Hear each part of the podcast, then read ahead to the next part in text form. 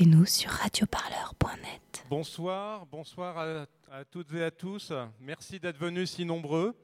Je vais euh, passer la parole très très rapidement à, nos invités d'aujourd'hui, mais je voudrais présenter le lieu où vous êtes euh, pour vous expliquer un peu le contexte dans lequel vous vous trouvez, euh, qui est relativement particulier. Donc vous êtes dans un endroit qui s'appelle La Générale, peut-être que ça vous a échappé. Hein, je vois ici beaucoup de, têtes nouvelles. Il y a des habitués, mais il y a aussi des gens qui, qui viennent ici pour la première fois. Donc c'est un local associatif hein, qui est donc euh, loué. Les murs appartiennent à, la mairie de Paris. Nous sommes locataires euh, de cet endroit et euh, nous y développons un certain nombre d'activités dans le domaine de la culture au sens très très large. Donc en premier lieu des résidences d'artistes, euh, mais aussi beaucoup d'ateliers euh, de, culture, voire d'agriculture. Il y a un jardin sur le toit qui est très actif, une réflexion aussi sur euh, la nourriture. Malheureusement, ce soir, on ne pourra pas vous en faire profiter parce que vous êtes trop nombreux. donc voilà, on ne peut pas vous faire à manger. On pourra peut-être boire un petit coup après, mais après les débats parce qu'on fait l'hypothèse que vous allez tous écouter très sérieusement ce qui va être raconté euh, ici euh, aujourd'hui. Donc, euh, si vous voulez en savoir plus sur notre association, je vous engage vivement à regarder le site web lagénérale.fr et à suivre nos activités sur les réseaux sociaux, comme par exemple ce média qu'on appelle Facebook et qui est utilisé, je pense, massivement par beaucoup d'entre vous dans, dans cette période assez étrange alors même qu'il s'agit d'un des outils euh, du capitalisme totalitaire, à mon avis, à mon humble avis. Mais ce n'est pas le premier des paradoxes hein, qu'on va, rencontrer dans, la réflexion sur, euh, sur, ce qui nous arrive. Donc, euh, voilà pour ce qui est de la générale. Euh, donc c'est un lieu je, dont je parlais de la culture. La culture, c'est aussi une sorte de culture, on va dire, politique et sociale. Hein. si vous regardez notre site web, vous verrez laboratoire culturel, politique et social. Et donc dans ce, contexte-là, nous avons accueilli un certain nombre euh, d'acteurs d'un spectre euh, assez large en réalité, si vous faites attention. Essentiellement, vous n'y trouverez pas de gens d'extrême droite quand même, euh, je peux le garantir. Mais euh, voilà, donc nous avons accueilli dans ces murs euh, plusieurs débats, et alors donc celui-ci s'inscrit dans cette espèce de tradition hein, de réflexion sur la politique au sens noble du terme. Et donc je je voudrais euh, faire un, petit commentaire, donc, euh, puisque j'ai lu justement sur les réseaux sociaux que le, M. Macron aujourd'hui a, fait une, analyse politique du mouvement des Gilets jaunes.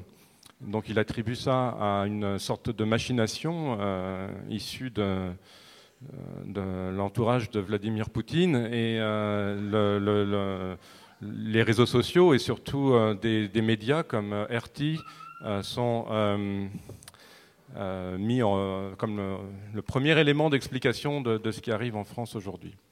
Alors peut-être qu'il se trompe, et peut-être que c'est l'occasion aujourd'hui de démontrer que c'est en fait euh, non pas euh, RT, mais RP qui est à l'origine de, de, voilà, de cette espèce de, de, complot contre la France. Alors, plus sérieusement, euh, je suis quand même assez fasciné de voir euh, que Révolution Permanente est devenue. Euh, enfin, moi, je, vois le contenu que vous avez produit se diffuser assez largement dans, des. Et je le vois arriver de, de, direction assez inattendue. Donc, en fait, vous participez par votre activité journalistique à cette, voilà, à cette effervescence. Et à ce titre-là, je suis très, très curieux voilà, de de vous accueillir ici et de, vous écouter euh, sur ce thème. Voilà, alors je passe la parole à Flora.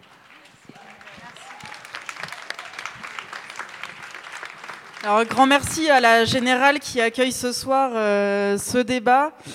Euh, donc moi c'est Flora Carpentier euh, de Révolution Permanente. Vous m'avez peut-être vu sur les, réseaux sociaux assurer euh, chaque samedi le, les directs pendant les différents actes des mobilisations des, Gilets jaunes. Alors donc on attend encore, bon enfin on va pas attendre mais on attend à la tribune Anas Kazib, cheminot syndicaliste qui interviendra tout à l'heure et puis Assa Traoré. Euh, qu'on ne présente plus du comité euh, Justice pour Adama. Euh, j'ai ici à ma gauche donc nos deux grands blessés gilets jaunes qui sont Antonio Barbetta et Franck Didron. Euh, qui prendront la parole aussi pour euh, voilà, raconter un petit peu euh, leur combat, etc. Et puis on a Oriane qui a lancé la page Facebook Femmes Gilets jaunes, qui a organisé, été organisatrice aussi des mobilisations de femmes le dimanche pour donner une visibilité particulière aux femmes Gilets jaunes qui se mobilisaient depuis le début du mouvement. Et puis Daniela Cobet pour le comité de rédaction permanente qui interviendra. Euh, à la fin des, interventions de cette tribune. Ça va se passer de la manière. Euh, donc, on va faire intervenir la tribune euh, pour des interventions voilà, de 7-8 minutes, 7 minutes. Et puis ensuite, on donnera le débat à la salle. Donc, il y a un micro qui va circuler. On vous demandera d'être assez concis parce qu'il y a beaucoup de personnes, je pense, qui vont vouloir intervenir. On a le débat qui va se terminer à peu près aux alentours de 22 heures, dans l'idée ensuite de pouvoir boire un verre avec vous à la, à, la, buvette associative de la Générale. Donc, voilà, l'idée, c'est que chacun puisse euh, intervenir s'il a, voilà, a quelque chose à, dire, mais tout en, on va tenter de faire des interventions euh, de 3 minutes euh, maximum pour donner le temps à un plus de, monde possible. Donc voilà, pour la petite intro, pour introduire ce débat, je, prenais mon, mon, stylo tout à l'heure et je, le, mot qui m'est venu, la, la phrase qui m'est venue à l'esprit, c'est qui aurait cru? Qui aurait cru que les gilets jaunes cet affreux gilet fluo qu'on a tous côtoyé au moins une fois dans notre vie, dans la voiture, à vélo, à l'usine, ces gilets jaunes que les écoliers portent pour traverser la rue, qui aurait cru qu'il deviendrait le symbole de l'affrontement à Macron et son monde, à son mépris sans limite pour les travailleurs et les classes populaires? Lui qui est né avec une cuillère en argent dans la bouche? Qui aurait dit que les Gilets jaunes allaient devenir un symbole de résistance à cette politique au service des riches qui broie nos vies depuis tant de décennies? Qui aurait dit que le Gilet jaune allait devenir un symbole de l'affrontement à l'État et sa police? Que des hommes et des femmes de 80 ans allaient le porter fièrement face à des CRS surarmés, affrontant la lacrymo, les coups de matraque et des tirs de flashball? Qui aurait dit il y a encore un an de cela que Macron n'en dormirait pas la nuit? Que les plus grands analystes politiques auraient la migraine, que Macron rirait jaune en voyant un mannequin à son effigie partir en fumée, qu'il deviendrait le réceptacle de toute la haine d'une classe laborieuse qu'on a usée jusqu'à la moelle, qu'on a piétinée, broyée. Une classe laborieuse qui estime aujourd'hui qu'elle n'a plus rien à perdre et qui refuse qu'on lui retire ce qui lui reste de dignité et qui prend conscience de sa force de la puissance de la solidarité retrouvée sur les ronds-points. Autour d'un brasier duquel s'élève le slogan Macron démission, ce cri de colère qui doit hanter les nuits de Jupiter et les siens. Ses amis du 440, ces Benalla et Castaner, ces Carlos Ghosn et Bernard Arnault, ceux-là même qui se gavent sur notre dos. Mais combien de temps encore? Car oui, le mouvement des Gilets jaunes a fait renaître un espoir. Après deux mois et demi à battre le pavé, l'espoir qu'il était non seulement souhaitable, mais possible de renverser l'ordre des choses, d'imposer la répartition des richesses, d'imposer notre droit à vivre et non à survivre, d'imposer notre droit à décider de notre avenir et de celui de nos enfants.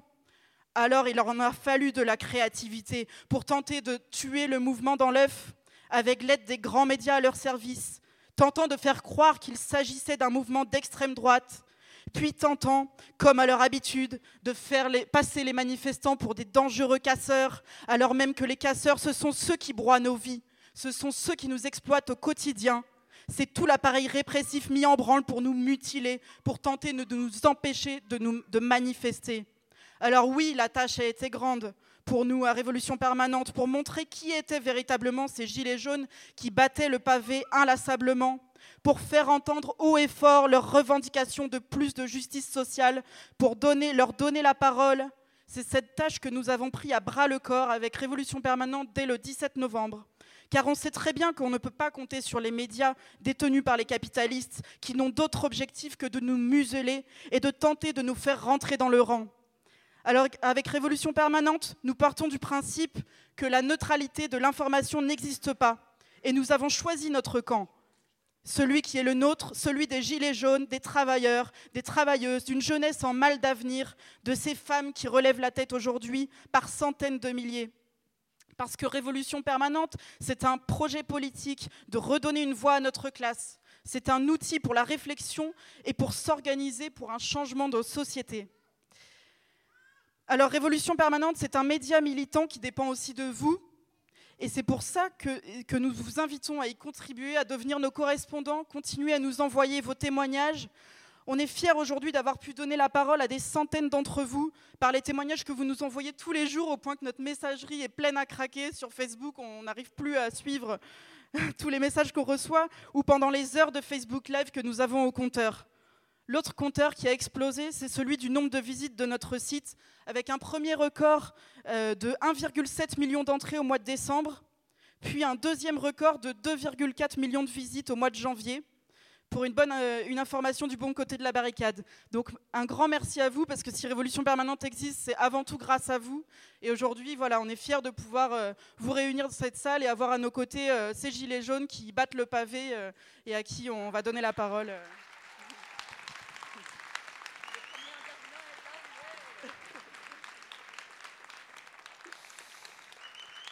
Donc on va donner la parole à Anas Kazib, cheminot syndicaliste, euh, qui se présentera lui-même. Qui, euh, Bon, voilà, je passe la parole. Je me débrouille. Euh, bonsoir à toutes et à tous. Désolé, hein, je suis arrivé en retard. On vous a dit d'arriver à l'heure et, moi j'arrive en retard. C'est la vie de, de, père de famille qui habite en banlieue. moi je suis, je suis content, je suis content d'être là. Je suis un peu stressé aussi. J'ai l'habitude de faire un peu les plateaux télé et c'est plus stressant ici que, que d'être face à, Alain Marchal ou Olivier Truchot. Donc euh, voilà. Euh, parce que cette échéance-là, elle est importante en vérité pour nous. Euh, c'est un mouvement dont on parlait, on disait qu'il était apparemment apolitique. Et la réalité, c'est que ce mouvement, il est hautement politique en fait. Un mouvement qui réclame le RIC, qui réclame de la justice fiscale, la fin des inégalités, etc., etc. C'est un mouvement qui est hautement politique. Et nous, cette échéance-là, on l'a pensé à travers cette thématique-là du retour du spectre de la révolution. Et moi, je suis, euh, comme l'a dit euh, euh, Flora, je suis, cheminot, je suis syndicaliste, et j'ai fait partie de ceux au début qui étaient sceptiques. au moment de l'acte 1, lorsque ce mouvement-là, et rappelez-vous, hein, il ne s'appelait pas mouvement des Gilets jaunes, il s'appelait mouvement contre la hausse des taxes sur le carburant.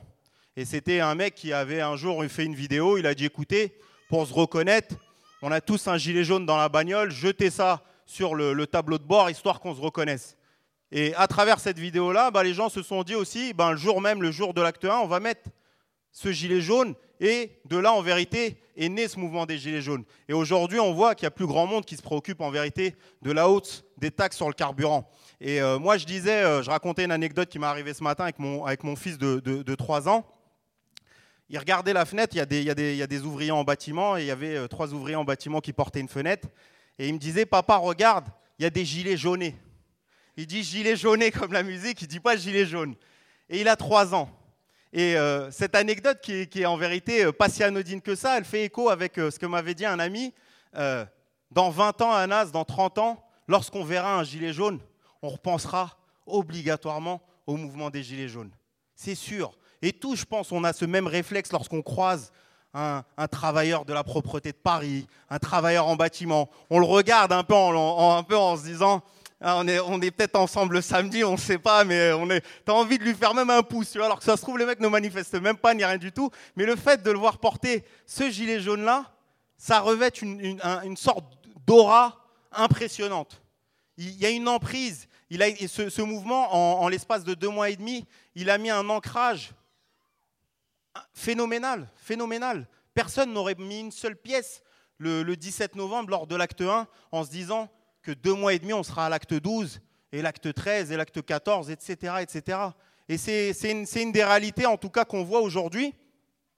Mais on est aussi, euh, on est aussi de ceux qui, voulons aussi pointer ou en tout cas essayer d'apporter euh, un, peu de, un peu de grain à moudre parce qu'on le sent bien aujourd'hui, euh, ce mouvement-là, il est un peu, euh, il est, il est un peu en, on va dire, euh, en moyenne, le mouvement, on dit, euh, d'après les chiffres de la préfecture, 80 000, 100 000, etc. On se dit, bon, le mouvement des Gilets jaunes, aujourd'hui, il est celui-là. C'est-à-dire, chaque samedi, on aura 80 000 personnes. Et nous, on veut voir, en fait, et d'essayer de discuter de la manière avec laquelle on va pouvoir essayer de, de péter, en tout cas, ce plafond de verre qui est au-dessus du mouvement des Gilets jaunes. Et ça va passer notamment par, par cette grève appelée par, euh, par certains syndicats et également par, les Gilets jaunes, cette grève du 5 février. Ça va être une première étape et ça va être une étape importante. Parce qu'on on le sent tous aujourd'hui. On sent tous que Macron est en train de nous balader avec son grand débat, qu'il n'y aura rien de spécial après, et que si on veut obtenir des choses, et lorsqu'on est gilet jaune, et lorsqu'on est dans le mouvement des gilets jaunes, le but n'est pas uniquement de manifester de samedi en samedi. À un moment donné, lorsque euh, on a, euh, et il y en aura qui parleront, comme Oriane ou autres, qui parlent aussi par exemple de ces femmes précaires, ces femmes précaires, à un moment donné, elles ont aussi une réalité, c'est celle de leur poche. Et ils ont besoin de becter à la fin du mois. Ils ont besoin de faire en sorte que le, fait de sortir chaque samedi, de militer, d'occuper les ronds-points, il y ait, une réalité. Et cette réalité-là, on le voit, elle n'est pas encore très présente. Il va falloir faire en sorte, et c'est pour ça qu'on fait cette échéance-là, va falloir que cette, cette- cette- cette revendication, elle soit là, elle soit présente. C'est celle des salaires, c'est celle des emplois, c'est celle qui lutte contre euh, le chômage, la précarité. Et et il y a une éditorialiste qui s'appelle Françoise Fressos qui disait un truc assez intéressant. Elle disait, il y a une force dans ce mouvement des Gilets jaunes, c'est qu'il est anti-riche, mais il n'est pas anti-patronal. On ne, sent pas, les patrons en difficulté à travers ce mouvement-là parce qu'il ne les- il ne les cible pas directement. Et on le voit, le mouvement, il évolue, je disais, d'acte en acte et de manifestation en manifestation. On voit aujourd'hui, tout le monde parle du LBD 40, de la grenade de désencerclement. Personne n'en parlait le 17 novembre. Ce n'était pas le mouvement contre la hausse des taxes sur le carburant et, contre le LBD 40, mais c'est les enseignements de ce mouvement des Gilets jaunes qui fait qu'il évolue étape après étape, qu'aujourd'hui, il y en a même qui commencent à demander la dissolution de la BAC, qui commencent à se rendre compte de ce qui est en train de se passer. Et il y a eu un événement il y a deux semaines, c'est le rapport de l'Oxfam. L'Ox- L'Oxfam, Attaque font des rapports quasiment tous les ans. Je pense l'année dernière, personne ne se préoccupait du rapport d'Oxfam. Mais je pense que ce soir, dans la salle, il y a au moins 90% des gens qui savent qu'il y a 26 milliardaires qui détiennent autant de richesses que la moitié de l'humanité. Et pour avoir ce chiffre-là dans la tête, il y a une prof qui, qui vulgarise ça. Elle, elle disait dans une interview, elle disait, vous vous rendez compte, c'est l'équivalent d'une classe de CM1. Vous imaginez, vous une classe de CM1 de 26 personnes détient la totalité, la moitié des richesses de l'humanité. Ils peuvent couper la terre en deux et dire la, moitié elle à nous, débrouillez-vous entre vous. Et ça, c'est que 26 milliardaires. Il y en a plus de 3000 des milliardaires dans le monde. Vous vous rendez compte? Donc, les riches, il va falloir les pointer. Il y a ceux, il y a les politicards qui font la politique des bourgeois, qui leur filent 40 milliards de CICE, qui leur filent de l'ISF. Mais ceux qui nous précarisent, ceux qui nous exploitent au quotidien, ceux qui ont la possibilité en tout cas d'embaucher, d'augmenter les salaires, c'est les patrons. Et c'est pour ça que cette étape du 5 février, va être importante et elle va être primordiale. Il va falloir que tous les gilets jaunes, euh, qu'on soit syndiqués ou non syndiqués, dans des entreprises, dans le privé, au chômage, qu'on soit étudiant, qu'au- il va falloir qu'on essaie de tous se bouger ensemble pour qu'à partir de 5 ce 5 février, eh ben, on continue à aller travailler dans le terrain, aller chercher les gens, aller leur expliquer que ce mouvement des Gilets jaunes, va falloir que le transformer en mouvement du tous ensemble, mais il va falloir, pour que ça soit un mouvement du tous ensemble, il va falloir lui donner une directive claire, parce que c'est aujourd'hui que ça se passe. C'est aujourd'hui que Macron, il a l'affaire Benalla qui lui saute à la gueule. C'est aujourd'hui que Macron, il doit avoir affaire avec les violences policières. C'est aujourd'hui qu'ils sont, ils ont la tête sous l'eau. C'est aujourd'hui, c'est pas dans trois mois, c'est pas dans six mois. Et donc, le truc qui est fort aussi avec le mouvement des Gilets jaunes, et je conclurai, euh, là-dessus, c'est cette question d'asyndical. Et vous comprenez, moi, en tant que syndiqué, j'aurais pu être choqué. Mais moi, quand j'entends asyndical, j'entends direction syndicale. Et la plupart, quand on les croise dans le mouvement des Gilets jaunes, moi, je ne fais pas de l'entrisme. Les gens, ils savent que je suis chez Sudra et ma tête, elle est connue. Mais les gens, ils me disent pas, casse-toi de, ma manifestation. Ils me disent, Anas, ils sont où les autres? Parce qu'ils ont compris la différence entre ANAS et les directions syndicales. Ils ont compris la différence entre le cheminot lambda syndiqué, le petit adhérent ou non adhérent, avec les directions syndicales. Parce que c'est les mêmes qui nous baladent en vérité. Et c'est ça qui est fort. Le mouvement des Gilets jaunes, alors que ce n'est pas un mouvement, euh, c'est souvent des gens des petits secteurs, des travailleurs du privé qui n'ont jamais eu en fait affaire aux directions syndicales. Elles ont eu la clairvoyance et plus de lucidité que nous, qui nous faisons balader justement au moment des lois El Khomri, on a des journées sautes moutons, au moment de la dernière bataille du rail, on a des grèves perlées, on en a marre de ces stratégies de la défaite et de ces directions syndicales qui nous envoient face au mur.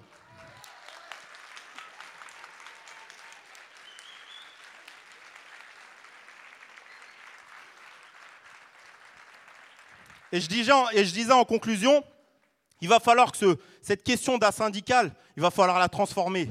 Non pas en disant non, on veut pas on veut pas d'outils syndical, on veut pas d'adhérents, on veut pas de militants, parce que ça c'est faux et les gilets jaunes vous le diront eux-mêmes. Ils diront nous, bien sûr, il y a Gérard, il est militant à la CGT, à PSA, il vient au rond-point tous les jours. Nous, l'autre il est chez Sud, l'autre euh, elle est, elle est prof euh, chez Solidaire, on n'a pas de problème, c'est des gens combatifs. Va falloir que l'outil syndical, celui qui a été créé au service de la lutte, va falloir qu'on l'arrache de la main des directions syndicales, va falloir qu'on le revendique, qu'on dise les syndicats ils nous appartiennent, ils appartiennent pas à Laurent Berger, ils appartiennent pas à Martinez. Va falloir qu'on récupère nos outils syndicaux et ça passe par la base, par le mouvement des Gilets jaunes, par tous les Gilets jaunes, qu'ils soient syndiqués ou non, et aussi par tous les militants combatifs, tous ceux qui sont dans les tôles, à la SNCF et ailleurs, qui en ont marre à un moment donné de perdre. Parce que c'est ça ce qui va arriver. On disait au tout début de ce mouvement, c'est criminel ce que font les organisations syndicales de laisser les gilets jaunes tout seuls. Et c'est pour ça que je disais, si on doit taper sur ce clou-là, sur lequel on tape en vérité depuis un certain nombre d'années, et ben c'est aujourd'hui qu'il va falloir débrayer, il va falloir que on n'aille pas dans des actes 12, actes 13, actes 14. Va falloir qu'à un moment donné, il y ait un acte définitif, un acte final, celui du tout ou rien. Va falloir qu'on aille jusqu'au bout. Et moi, je le souhaite. J'espère que la grève générale, ça soit pas uniquement de l'incantation, mais que ça soit une réalité. Pour que ça soit une réalité, il va falloir le militer. Merci beaucoup.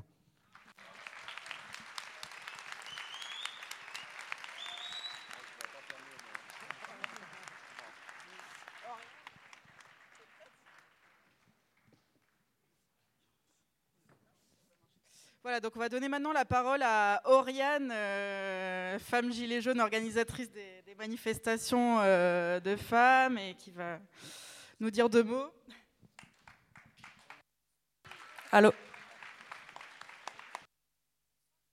Bonsoir. Alors, Sherifa qui est là et moi avons euh, créé la première femme gilet jaune, la, première page femme gilet jaune en France, jusqu'à juste après qu'Emalan euh, ait déjà apporté son soutien aux gilets jaunes en créant des événements intitulés Féministes pour la justice sociale. Nous sommes féministes, euh, nous ne faisons pas la une de Closer, mais la lutte pour les droits des femmes, nous la vivons dans nos corps, nous l'éprouvons dans nos chairs et dans nos actes chaque jour pour arriver à survivre. Euh, Sherifa et moi, on vient de l'armée du salut. J'y ai vécu sept ans et Sherifa y vit encore. Euh, à l'armée du, salut, euh, nous sommes en exil, des femmes en exil, soit de pays en guerre, beaucoup d'Éryth- d'érythréennes, de somaliennes, soudanaises, etc. Enfin. De pays en guerre, de maris violents, de familles lesbophobes qui nous auraient euh, répudiés, quoi. Ou encore de réseaux de traite des êtres humains, prostitution, une des conséquences aussi la plus brutale euh, de l'extrême précarité euh, des femmes et des hommes aussi. Donc euh, le néolibéralisme actuel est à ce point obscène qu'il arrive à faire son profit et à engranger des milliards d'euros, même sur la situation des femmes les plus vulnérables. L'armée du salut, c'est une entreprise internationale de charity business. Là-bas, les femmes payent 500 euros les 9 mètres carrés, euh, sans cuisine. Elles sont expulsées et mises à la rue quand elles ne sont plus rentables et qu'elles ne peuvent plus payer. Euh, des femmes se suicident à la fleur de l'âge hum, parce qu'elles n'ont plus d'espoir. Euh, on est victime de violences institutionnelles, barrages volontaires qui nous empêchent d'accéder à nos droits les plus fondamentaux. Euh, les corps des personnes, des femmes qui se suicident sont envoyés à la fosse commune plutôt que d'être rapatriés dans leur pays d'origine. Dans les chambres, ce n'est pas des souris, c'est des rats qui, qui se baladent. Hum, Et en plus de ça, nous sommes culpabilisés et humiliés, et surtout quand nous brisons les omertas. Euh, vous devez connaître peut-être le collectif des morts de la rue qui fait un travail de recensement en fait des, femmes et des hommes décédés Alors, euh, ce collectif, il fait plus l'unanimité que nos collectifs euh, de femmes précaires, comme nous, le collectif des femmes de l'armée du salut. C'est à croire que un bon pauvre, une bonne pauvre est un pauvre qui se tait, mais plus que ça, une bonne pauvre est un pauvre qui est morte. Elle se taira à jamais, et là, enfin, tout le monde, ça fait l'unanimité. La façon dont les actions et les manifestations sont réprimées depuis le début du mouvement ne fait que dévoiler au grand jour la façon dont sont traitées quotidiennement et depuis longtemps les classes les plus populaires en France. Hum, voilà, il y a presque trois mois maintenant, une brèche s'est ouverte euh, avec la pétition de Précilia contre la taxe du gasoil. Nous avons été des milliers de femmes et d'hommes à s'y engouffrer massivement pour libérer enfin cette parole nécessaire et urgente. C'est ensemble que nous avons trouvé la force de briser ces omertas et que nous avons réclamé la justice sociale, fiscale et pénale et pour dire nous aussi on a envie de vivre. Nous avons pris les ronds-points, les espaces publics, les réseaux sociaux, nous sommes montés sur les barricades, nous aussi les femmes. Nous comptons nos blessés euh, dont les visages défilent sur les réseaux sociaux. Euh, notre groupe de femmes précaires, femmes en guerre, s'est élargi. Nous sommes maintenant 15 administratrices et deux administrateurs à travailler pour donner à voir la parole et les revendications de toutes euh, les travailleuses précaires, les chômeuses, les mères célibataires, les femmes handicapées, les blouses blanches, toutes ces femmes qui font partie des corps de métier encore très féminisés, euh, les aides-soignantes, euh, soufflez-moi, les aides à domicile, les infirmières, les, oh oui, les métiers aussi de l'éducation. Les femmes de ménage, voilà, aussi toutes les femmes précaires euh, qui sont les plus exploitées par le système néolibéral et qui subissent en plus des horaires éclatés. Il faut savoir que dans le service d'aide à domicile, par exemple, maintenant on demande aux, femmes de se mettre au RSI, euh, ce qui permet aux grosses plateformes de, ne plus payer en fait euh, charges sociales, etc.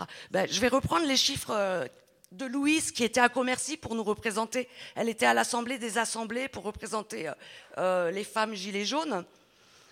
Et donc voilà, la situation pour nous les femmes, c'est celle d'une immense précarité. Plus prolo que le prolo, il y a la femme du prolo. Près d'un quart d'entre nous vivons sous le seuil de pauvreté. Nous, occupons massivement des emplois sous-payés et dévalorisés, comme euh, les soins à la personne, 90% de femmes, pourtant essentielles au fonctionnement de cette société. À salaire égal, nous touchons 25% de moins. Nos retraites sont 42% moins élevées que celles des hommes. On subit les temps partiels imposés et malheureusement, on vit aussi le harcèlement et la violence sexiste au travail, dans la rue, encore trop souvent à la maison, sans compter le racisme, la lesbophobie, la transphobie et les discriminations liées au handicap quand nous sommes concernés. S'organiser pour faire entendre nos voix, une assemblée en voilà, on va bientôt faire une assemblée de femmes gilets jaunes. On travaille avec toutes euh, les femmes gilets jaunes parce qu'après le nôtre, euh, il y a eu vraiment beaucoup de groupes qui se sont ouverts euh, à Charleville-Mézières, à Toulouse, à Marseille, de groupes femmes gilets jaunes. C'est pas pour diviser le mouvement, au contraire, c'est pour le renforcer. Et comme disait Mirabeau, tant que les femmes ne s'en mêlent pas, il n'y a pas de véritable révolution. Donc nous, on veut une véritable révolution. Et voilà.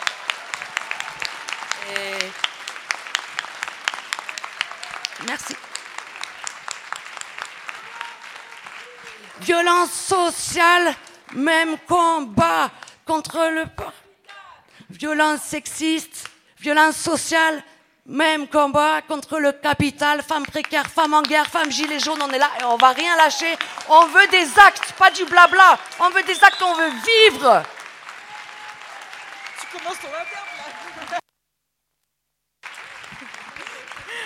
Merci Oriane. Donc, euh, à propos des femmes, on a une petite annonce à faire, c'est qu'on va recevoir en France Euh, Andrea Datri, qui est une féministe, une figure du mouvement féministe des femmes euh, en Argentine, en, Amérique latine, qui s'appelle Ni Una Menos, pas une de moins, contre les, pour dénoncer les morts de femmes sous les coups de leurs conjoints ou de, et, et, la violence contre les femmes. Donc, on l'accueillera en France au mois de février. On organisera avec Révolution Permanente une soirée débat le 22 février au soir. Vous pourrez prendre un petit flyer à la sortie, on vous confirmera le lieu euh, euh, d'ici peu. Euh, on a aussi édité son ouvrage Panier Rosas au français du pain et des roses, que vous pouvez acquérir sur la table de presse de Révolution Permanente au fond de la salle. Qui, voilà, qui vient de sortir des presses et qu'on est heureux de vous, de vous présenter ce soir. Euh, qui revient sur l'histoire du mouvement féministe euh, d'un point de vue euh, lutte des classes, justement, de ces femmes travailleuses qui, au travers l'histoire, ben, ont fait justement l'histoire de notre classe. Donc voilà, sans plus tarder, je vais donner la parole à Franck. Franck Didron, 20 ans, qui, nous, qui vient de la Haute-Marne, qui a été blessé le 1er décembre par flashball, qui a perdu l'usage de son œil.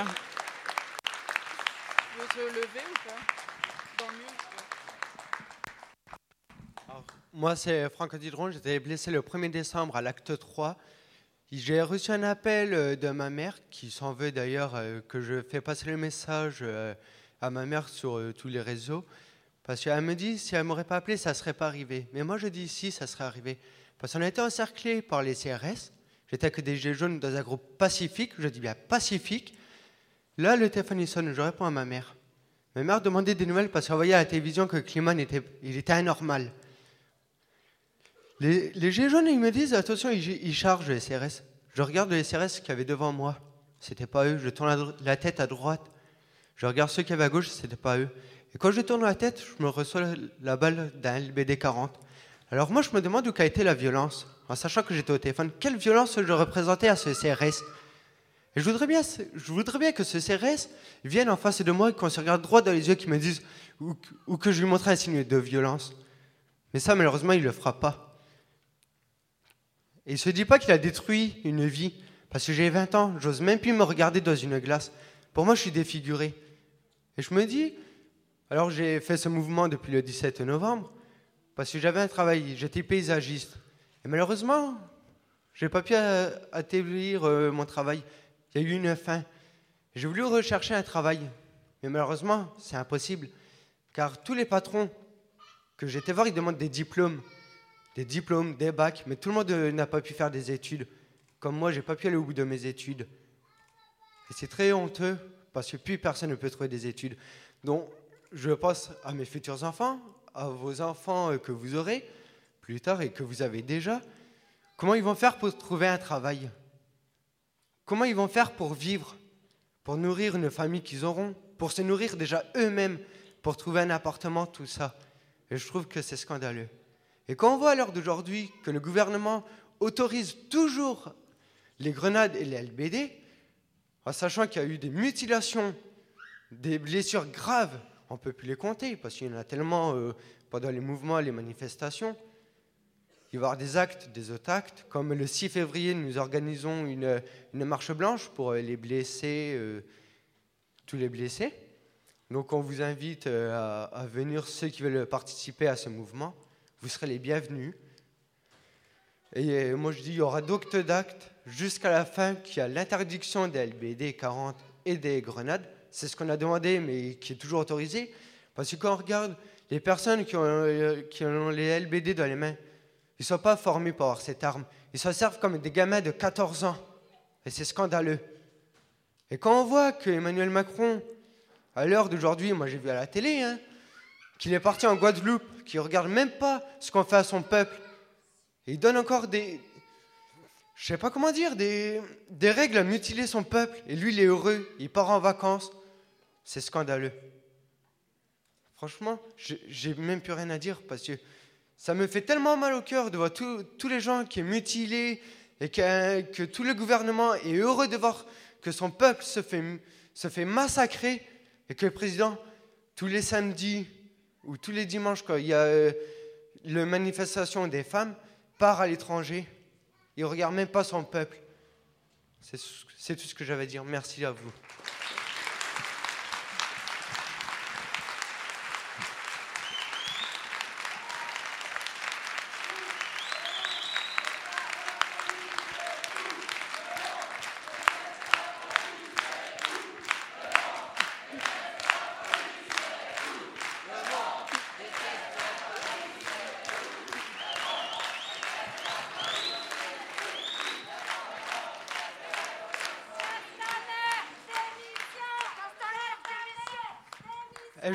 Rajouter un truc. Depuis le 1er décembre, je ne dors plus de nuit.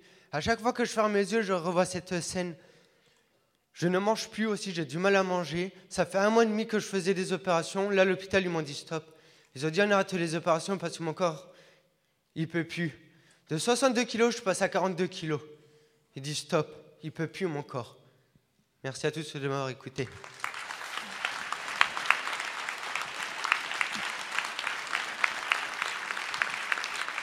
Donc merci Franck.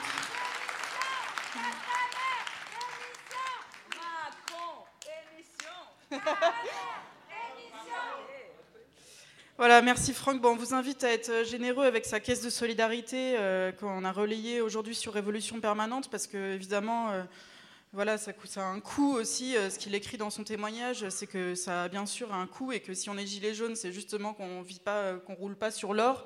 Et donc, euh, pour tous ces blessés, pour faire face, euh, que ce soit pour les réprimés, pour faire face aux frais de justice, ou que ce soit pour les blessés, faire face aux frais médicaux, euh, évidemment que voilà, le gouvernement compte aussi là-dessus pour nous affaiblir et que c'est à nous aussi d'être solidaires, de donner tout ce qu'on peut aussi pour, pour, pour ces blessés. Donc voilà, on vous invite à être solidaires avec les deux caisses de solidarité, que ce soit de, Franck et Antonio, euh, à qui je donne la parole, qui est l'organisateur de la marche des blessés qui aura lieu demain à Paris. Voilà, blessé par euh, grenade euh, à l'acte 2 des Gilets jaunes. Bah, écoutez, bonsoir à toutes et à tous. Déjà, merci d'être présents aussi nombreux, ça fait plaisir. Voilà. Donc, euh, pour ma part, donc moi c'est Antonio, 40 ans, donc je viens de l'Oise, à côté de Compiègne. Malheureusement blessé donc euh, le 24 novembre lors de l'acte 2 euh, sur le bas des Champs-Élysées, alors que j'étais avec mes amis euh, en train de manifester d'une manière pacifique. On était effectivement en train de crier notre mécontentement, style Macron démission, enfin des choses comme ça. Et lors d'une charge de- des forces de l'ordre, j'ai reçu donc une grenade de type Gliev 4 euh, qui, juste pour information, comporte 25 grammes de TNT, donc pas, des moindres. Euh, pour la petite information également, il faut savoir que c'est le seul pays, enfin nous sommes le seul pays en France, en Europe, pardon, euh, à utiliser encore ce type d'armes. Euh, qui sont dites non létales. Euh, pour retracer un petit peu l'histoire, si on revient quelques années en arrière, c'est pas du tout non létal, puisque si vous connaissez l'histoire de Rémi Fraisse, qui malheureusement euh, est décédé justement de ce type de grenade lors d'une manifestation, donc voilà, qui a reçu donc cette grenade entre son sac à dos et son dos, et qui malheureusement est décédé. Donc c'est pas quelque chose de nouveau. Donc moi le 24 novembre, donc j'ai reçu malheureusement une grenade de, type euh, JLF4 qui a traversé donc ma basket, qui est partie s'incruster directement dans mon pied, 3 cm et demi de profondeur sur 2 cm et demi de, de diamètre, euh, les ligaments arrachés, enfin j'étais à quelques millimètres euh, de l'os, enfin voilà. Je relativise parce que quand vous voyez Franck qui est à côté de moi, qui malheureusement lui pour le coup ben, ne verra plus jamais de son œil droit, euh, moi en tant que séquelle, clairement j'aurais peut-être quoi, je vais boiter, mais enfin voilà, j'ai toujours mon pied, donc je relativise et, donc voilà. Pourquoi je suis là aujourd'hui? Bah, Parce que déjà, je soutiens effectivement euh, Révolution Permanente, ce que fait Flora. D'ailleurs, je voudrais qu'on l'applaudisse parce qu'elle fait un putain de boulot, d'ailleurs. je te le dis. Donc voilà. Et, euh, et donc voilà. Et toute l'équipe qui est bien sûr derrière. Et donc voilà, euh, moi j'ai pu. Alors pourquoi j'ai créé ma page? Donc je suis aussi le créateur de la page France Blessé, qui, est, toute nouvelle. hein. Ça fait trois semaines, on est déjà pratiquement 5000 personnes, 5000 abonnés. Donc euh, s'il y en a parmi vous, bah, je vous remercie. Je vous remercie aussi de partager. Euh, pourquoi cette page-là, France Blessé Parce que bah, elle est créée par moi-même, mais également exclusivement créée, par des blessés du mouvement des Gilets jaunes. Euh, contre les violences policières, afin justement de pouvoir donner euh, à chaque blessé du mouvement depuis le 17 novembre, et ceci peu importe la gravité des, blessures, la parole. Parce que clairement, effectivement, il y a des gens qui ont perdu euh, des yeux, il y a des gens qui ont perdu également des mains, des blessures aux pieds, mais il ne faut pas oublier aussi tous ceux qui sont derrière, parce qu'à l'heure d'aujourd'hui, le bilan provisoire est de 2000 blessés, dont une centaine effectivement graves, et ces gens-là, il ne faut pas les oublier, parce qu'au-delà de la douleur physique, il y a surtout, surtout, surtout la douleur psychologique. Euh, pour ma part, et je rejoindrai Franck par rapport à ce qu'il disait tout à l'heure, euh, moi, tout- toutes les nuits depuis le 25 novembre, eh ben, je fais des cauchemars. Je me réveille, je vois encore la scène où effectivement la grenade tombe à mes pieds, où j'ai pas le temps de dire ouf qu'elle éclate. Euh, donc voilà, encore aujourd'hui, des fenêtres qui claquent, une porte qui claque, bah, ça me fait sur- sursauter. Donc pour vous dire que clairement, par rapport au trauma psychologique, il y a quand même quelque chose de très très très important. Euh, donc voilà, donc avec d'autres blessés, on s'est dit qu'on ne pouvait pas rester comme ça. On ne pouvait pas, depuis le 17 novembre, en tout cas pour ce qui est de ma part, avec une frustration que j'ai tous les samedis de voir justement mes frères et sœurs, parce que je les appelle mes frères et sœurs, euh, gilets jaunes, être dans la rue, être moi sur mon canapé à liter comme ça, à regarder effectivement euh, les gens euh, manifester leur mécontentement, euh, mais surtout, surtout, surtout, chaque semaine, voir de plus en plus de blessés, de voir sur les réseaux sociaux, de voir les MP qu'on m'envoie avec, bah, écoute, Antonio, je me suis fait blesser à cet acte-là, Antonio, je me suis fait blesser, c'était plus possible. En tout cas, pour ma part, en tout cas, c'était plus possible. Donc, en tant que citoyen lambda, hein, parce que, ben voilà, mis à part fait quelques manifestations il y a quelques années pour la Palestine, et euh, là, enfin, j'ai jamais fait de manifestation. Euh, donc oui, j'ai vu que vous pouviez applaudir, et pour la Palestine, on peut applaudir effectivement, s'il vous plaît. Merci, merci, c'est cool. Et euh, donc, euh, donc voilà, j'ai milité pendant deux ans activement, je précise, vous pourrez d'ailleurs voir sur Internet, euh, pour la Palestine. J'ai eu beaucoup de soucis avec la justice également par rapport à ça, enfin on va passer.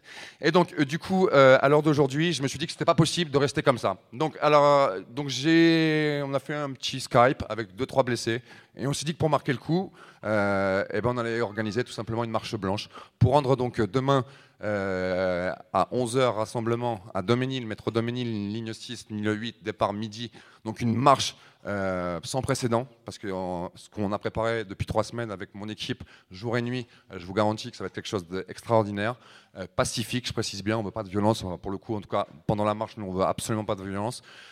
Donc d'organiser donc cette marche-là, qui va donc rendre hommage à toutes les victimes et tous les blessés donc depuis le 17 novembre. Également, bien sûr, demander justice à ces blessés, parce que je fais partie des personnes qui ont porté plainte depuis le mois de décembre, puisque je fais partie de l'acte 2. Euh, donc j'ai porté plainte aussi bien euh, administrativement parlant, mais également euh, au pénal. J'ai été convoqué déjà à l'IJPN qui, comme vous vous en doutez, bien sûr, le jour, enfin l'heure à laquelle c'est arrivé à 16h30, il voit effectivement qu'il y a bien des, des grenades GLIF-4 qui ont été lancées, mais comme par hasard, il y a tellement de gaz, gaz lacrymogène qui ne me voient pas, qui ne voient pas qui a lancé la grenade. Vous imaginez la suite, c'est-à-dire que clairement, enfin voilà, je ne m'attends pas vraiment euh, à voir, en tout cas de la part de la justice française, euh, ben, clairement avoir raison, quoi, puisque bah, n'ont pas de preuves, donc, euh, donc voilà. Donc, euh, et également, surtout, surtout, surtout, euh, demander l'interdiction euh, de ces fameuses grenades euh, qui comportent encore une fois plus de, qui sont composées de TNT, et également des flashballs type LBD 40. Voilà, il n'y a plus de micro. Ah si, vous m'entendez, c'est bien. Donc les grenades LBD 40. Voilà. Donc à l'heure d'aujourd'hui, tous groupes confondus qui sont rassociés au mien, on a 47 000 personnes pour demain inscrites 21 000, 21 000 personnes qui sont sûres d'être de venir. Donc pour vous dire que ça va être vraiment quelque chose de conséquent. On a normalement également les ambulanciers qui se rejoignent à nous, le corps médical qu'on a invité également, euh, c'est-à-dire les infirmières, euh, les bancardiers, enfin tous ceux qui depuis pas mal de temps sont également dans la rue et qui, bah, pour le coup, bah, sont toujours dans la même situation, enfin au même stade dans le sens où il n'y a aucune évolution. Ils travaillent toujours dans des conditions euh, de travail déplorables, avec des salaires enfin minimes. Donc, voilà, voilà que dire d'autre je, voilà. Euh, je suis aussi, en tout cas pour ma part, euh, militant, en tout cas pour ce qui est des violences policières depuis bien avant le 17 novembre.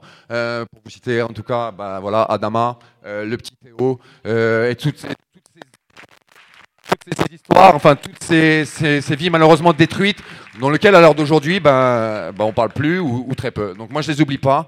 Euh, Aujourd'hui, en tout cas, à mon sens, euh, j'irai au-delà du- du- des gilets jaunes, euh, puisque on est vraiment un peuple qui est en souffrance. Moi, si le 17 novembre j'ai commencé euh, bah, tout simplement à être gilet jaune, c'est parce que j'en ai marre de me réveiller le matin, de taper 8 heures par jour, et à la fin du mois de me dire que mais reste 40 balles sur mon compte, et encore, quand je vous dis 40 balles sur mon compte, c'est vraiment bien, et que je peux pas sortir au cinéma, je peux pas emmener, enfin voilà, donc il y en a marre, il y en a marre, il y en a marre. Donc aujourd'hui, on est là. Je vous remercie et en tout cas, je vous invite tous, tous, tous demain à relayer, à être présents avec nous, parce qu'on sera euh, 28 blessés graves euh, demain en début de cortège. Il y a d'autres blessés qui vont arriver, euh, un service de protection qui sera franchement, euh, enfin qui sera là pour éviter le moindre incident. Euh, donc voilà, voilà que vous dire. En tout cas, force à vous, on lâchera pas. Voilà.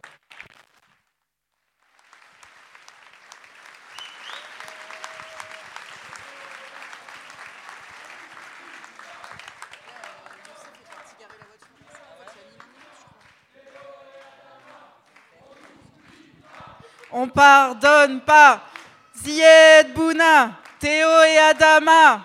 On n'oublie pas. On pardonne pas. Palestine vivra. Palestine vaincra. Palestine vivra. Et Palestine vaincra. Et Palestine vivra. Palestine vaincra.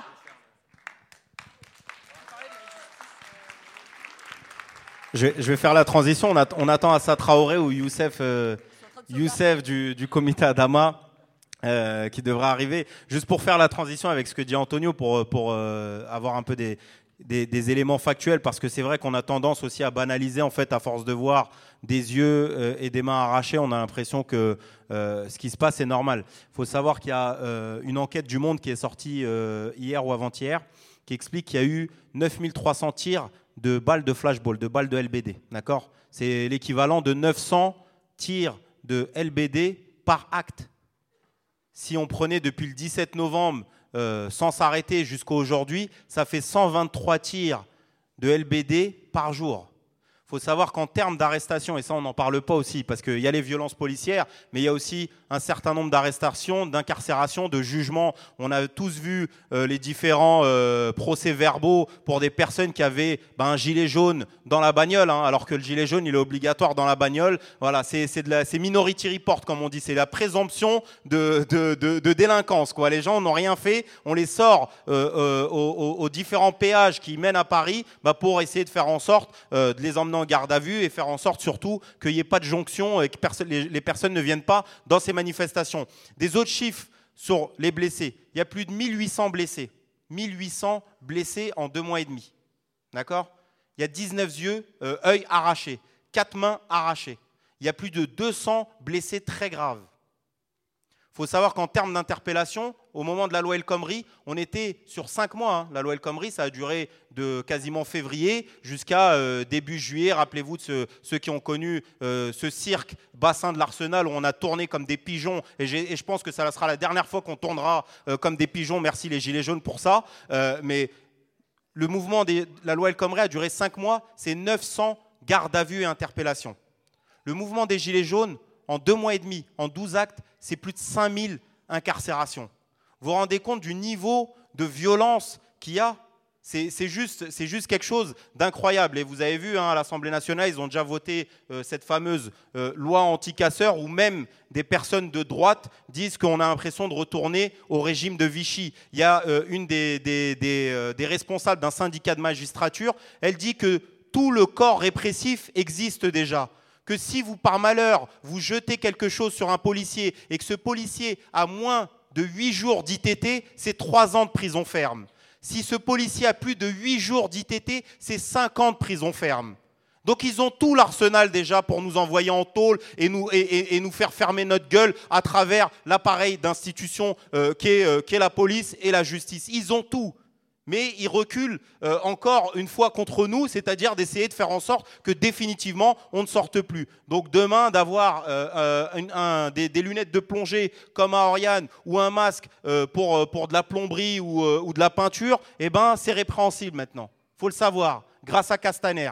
Castaner qui, ferme sa gueule pour, pour Benalla, d'accord? Il n'a pas vu les passeports diplomatiques, il n'a pas vu toute l'affaire Benalla. Par contre, euh, Olivier Détinger, il n'y a pas de problème. C'est Christophe Détinger, pardon, excusez-moi. Christ- Je sais pas pourquoi je l'appelle Olivier. Christophe Détinger, il n'y a pas de problème, on ne le laisse pas sortir alors que c'est un père de famille et qu'il a montré sa bonne foi et qu'il pouvait être libéré avant son, jugement. Va falloir qu'on ne banalise pas euh, justement ces violences policières, ces incarcérations, ces mains arrachées, ces, yeux arrachés, d'accord, et toutes ces blessés. Parce que c'est pour ça que je disais au début de mon intervention tout à l'heure qu'il va falloir qu'on aille jusqu'au bout. Il va pas falloir que le mouvement des Gilets jaunes, ça soit juste un mouvement où en fait on a un tableau Excel et on met des chiffres et des statistiques. C'est ça le, mouvement des Gilets jaunes. Il va falloir aller jusqu'au bout. Que Franck, qui, a 20 piges et qui perd son, et qui regardera plus jamais de l'œil droit, qui ne sait même plus si demain il pourra avoir un boulot, bah que Franck, il n'ait pas perdu son œil pour rien du tout. Va falloir que tous les blessés, tous ceux qui ont été réprimés, tous ceux dont les mains ont été arrachées, et on n'en parle pas de Zineb. Zineb, elle a été tuée des mains de la police. D'accord? Elle a été, c'est la dame de Marseille de 80 ans dont on a voulu faire croire qu'en fait c'est parce qu'elle était cardiaque, mais elle n'est pas morte d'une crise cardiaque comme ça dans son lit. Elle est morte d'une crise cardiaque parce qu'il y a une bombe, y a, bombe lacrymogène qui est tombée dans son salon. Moi qui ai 30 piges, lorsqu'il y a une bombe lacrymogène en plein, en plein Paris, où je peux respirer, j'arrive même pas à marcher.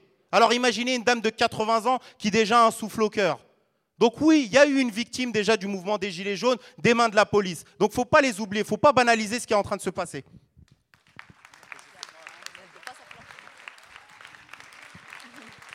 Du coup, justement, voulez-vous... Police partout, justice nulle part. Justice nulle part.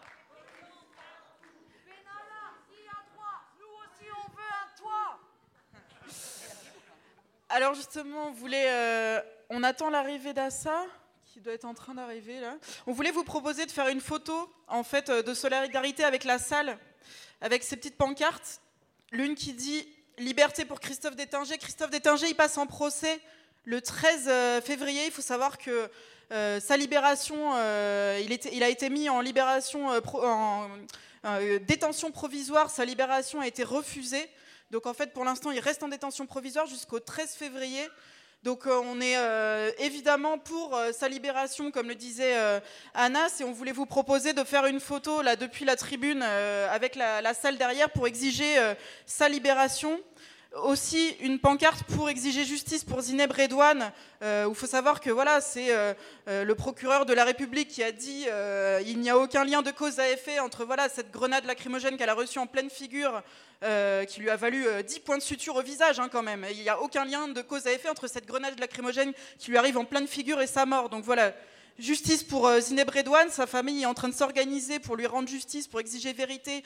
Euh, c'est quelque chose qu'elle avait elle-même euh, demandé avant de mourir, puisqu'elle est décédée le, lendemain à l'hôpital. Elle avait eu le temps, en fait, de, faire savoir qu'elle voulait aller au bout. Elle, accusait en fait des policiers de l'avoir visée. Il faut savoir qu'elle est au, quatrième étage, hein. donc c'est quand même pas rien, une grenade qui arrive jusqu'au quatrième étage de son appartement, de son immeuble. Donc voilà, elle avait demandé elle-même à ses amis, à sa fille qu'elle avait eu au téléphone, de lutter pour la justice donc aujourd'hui, je pense que notre combat euh, doit être bien sûr celui d'exiger de, justice pour euh, Zineb Redouane. On a aussi euh, on continuera à exiger justice pour Adama Traoré. Hein, depuis deux ans et demi que déjà on mène le combat. Et pour tous ces frères qui sont aujourd'hui en prison, cet acharnement contre la famille Traoré. Et puis, bien sûr, euh, l'amnistie pour tous les gilets jaunes condamnés. On sait très bien que voilà, la répression, c'est un outil euh, de l'État pour euh, tenter de faire rentrer la mobilisation dans le rang, pour tenter de nous étouffer. Et donc, face à ça, voilà, on vous propose de faire cette petite photo à la tribune. S'il y en a qui ne veulent pas, vous pouvez vous mettre plus en arrière. Ou, voilà. Après, après. ils vont partir, en fait. Parce qu'en fait, on, a, on va libérer nos deux blessés qui qui ont leur marche de main et qui sont attendus euh, et qui ont besoin de se reposer surtout. Donc voilà, on pourra en refaire une autre après avec Assa.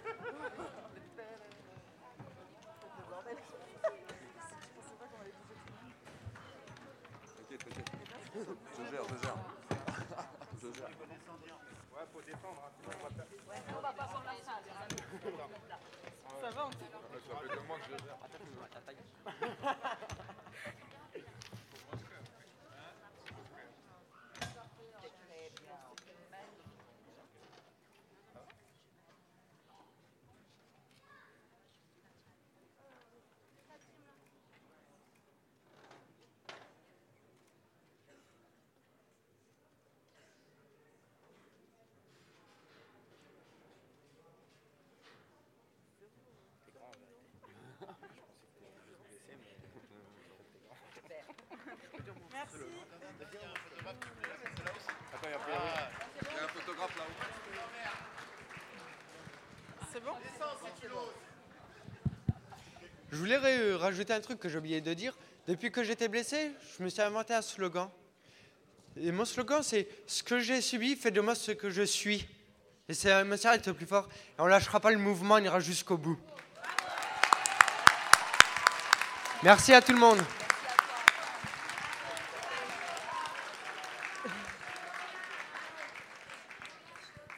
Il y a plus d'ambiance dans les manifs gilets jaunes, hein, vous êtes bien silencieux.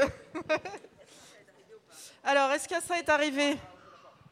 Excuse-moi, comme on parle beaucoup des hommes, et euh, c'est normal, euh, je voulais aussi dire justice et vérité pour Katia, pour Sabrina, qui se sont euh, suicidés, ou c'est peut-être peut-être un crime, on ne sait pas trop quoi.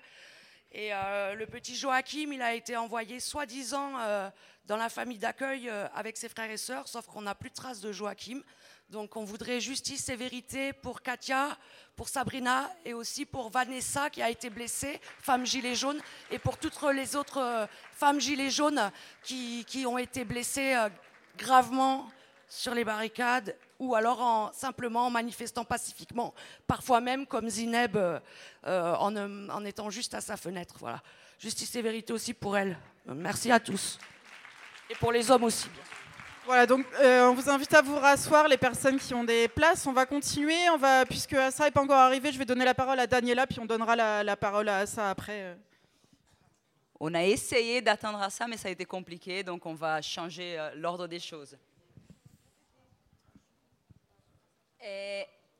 Moi, j'ai beaucoup réfléchi en fait à comment commencer cette intervention, parce que je ne sais pas si c'est pour ça que vous êtes venus ou non, mais on a mis un titre choc.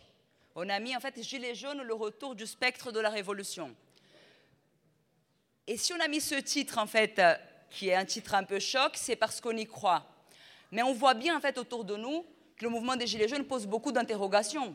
Ce n'est pas tout le monde en fait qui pense qu'il est globalement en fait positif, que c'est globalement en fait quelque chose qui va dans le sens, d'un changement favorable en fait euh, du rapport de force, mais favorable en fait à notre camp social, à notre classe, aux travailleurs, etc. Il y a beaucoup de gens qui considèrent en fait que ce mouvement euh, c'est un mouvement d'extrême droite, euh, que c'est un mouvement en fait qui ne pose que des questions en fait qui sont étrangères aux questions historiquement prises en charge par la gauche ou aux questions en fait des classes populaires et de la classe des travailleurs.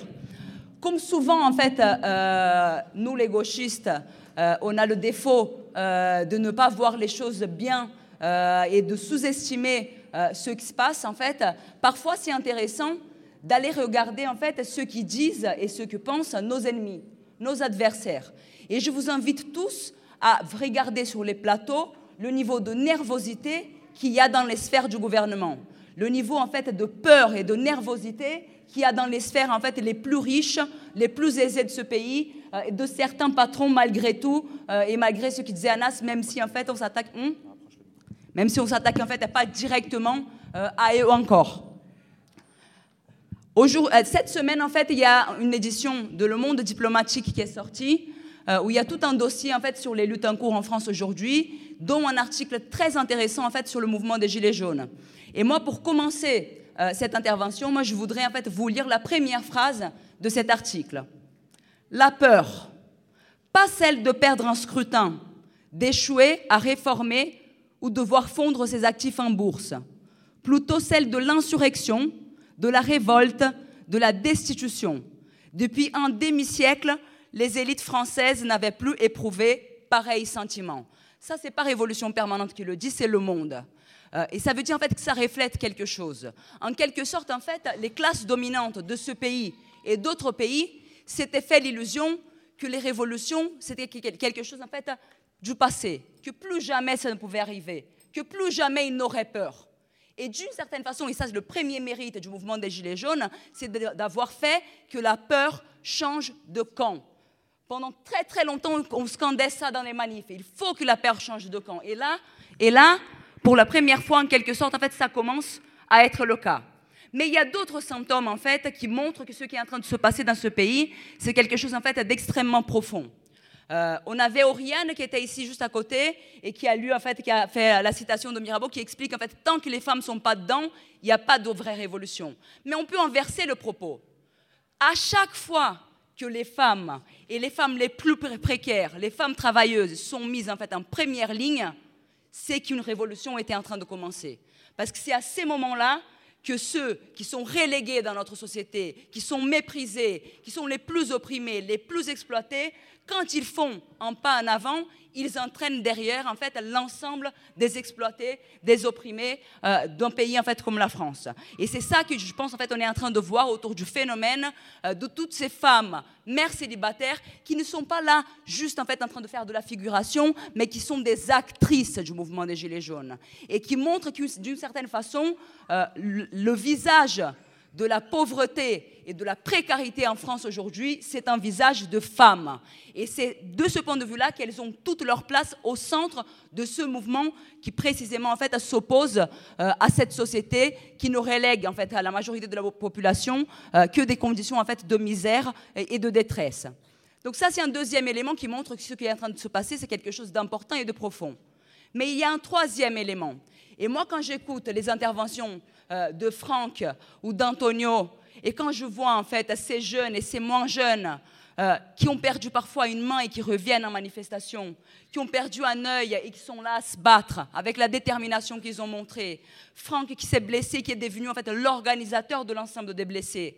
Les papis de 60 ans qui sont là à s'affronter contre la police, qui se prennent des tirs de flashball et le courage qu'ils ont. Moi, je me dis qu'il y a quelque chose qui est en train de changer et qu'il y a quelque chose de profond. Et ça m'a fait penser à, une citation euh, très très ancienne, ça fait très très longtemps, mais d'une femme, pour le coup, d'une femme révolutionnaire qui est morte il y a 100 ans euh, et qui s'appelait Rosa Luxembourg. Et Rosa Luxembourg, en fait, elle militait en Allemagne plutôt. en Allemagne, il y avait un mouvement ouvrier qui était très fort, très organisé, avec des grands syndicats, des grands partis et toute une routine qui était liée à ces grands appareils-là. Et à l'époque de Rosa Luxembourg, en fait, est émergée dans un pays voisin, la Russie, une révolution totalement spontanée, très bordélique, où les gens se disaient aussi il y avait des agents de l'impérialisme japonais dedans, il y avait de tout. C'est devenu connu comme la révolution de 1905. Et en fait, pour discuter en Allemagne hein, sur ce qu'ils avaient à apprendre de la révolution de 1905, Rosa Luxembourg disait des choses très intéressantes qui, moi en tout cas, me font beaucoup écho au niveau de détermination euh, que je vois en fait surgir dans le, mouvement des Gilets jaunes. Donc elle disait euh, la chose suivante, et c'est ma dernière citation, je vous promets. Au moment où commence une période de grève de masse, c'était ça qui était en train de se passer euh, en 1905 en Russie, de grande envergure, toutes les prévisions et tous les calculs des frais sont aussi vains que la prétention de vider l'océan avec un verre d'eau. Les calculs, c'était les calculs des syndicats qui mesuraient bien si la caisse de grève allait leur permettre d'aller au bout des choses, etc., etc. Et elle continue. Une période révolutionnaire résout cette difficulté en apparence insoluble en déchaînant dans la masse une telle somme d'idéalisme que celle-ci en devient insensible aux souffrances les plus aiguës. Dans la tempête révolutionnaire, le prolétaire le père de famille prudent, soucieux de s'en assurer un subside, se transforme en révolutionnaire romantique, pour qui le bien suprême lui-même, la vie, et à plus forte raison le bien-être matériel, n'ont que peu de valeur en comparaison de l'idéal de la lutte. Quand on voit à quel point, en fait, euh, le fait qu'il y ait eu Anas, il vient de dire les chiffres, le nombre d'éborgnés, le nombre en fait de blessés graves, le, nombre de gens qui ont perdu un membre, et que le mouvement, il continue, il continue déterminé, et que ces mêmes personnes-là, en fait, en sortent avec la détermination qu'on vient de voir ici, je pense que ça fait écho à des moments très forts dans l'histoire, comme celui que Rosa Luxembourg, en fait, décrivait en Russie en 1905. Et il y a une autre similitude, même si, en fait, ça a été beaucoup plus loin que le mouvement des Gilets jaunes jusqu'ici. Euh, c'est qu'en fait, c'est venu après une longue période où il n'y avait pas eu la moindre révolution dans le monde. Le dernier exemple révolutionnaire, c'était la Commune de Paris. 71, c'est-à-dire en fait 34 ans avant. Et en quelque sorte, en fait, quand on regarde le mouvement des Gilets jaunes, on peut se dire, est-ce que ce qui est en train de se passer en France ne pourrait pas déboucher dans quelque chose en fait de ce type-là? Est-ce qu'en fait il y a de la confusion dans le mouvement des Gilets jaunes? Est-ce qu'il y a des idées qui ne sont pas, par exemple, les miennes? Est-ce qu'il y a des personnes d'extrême droite? Oui, oui et oui.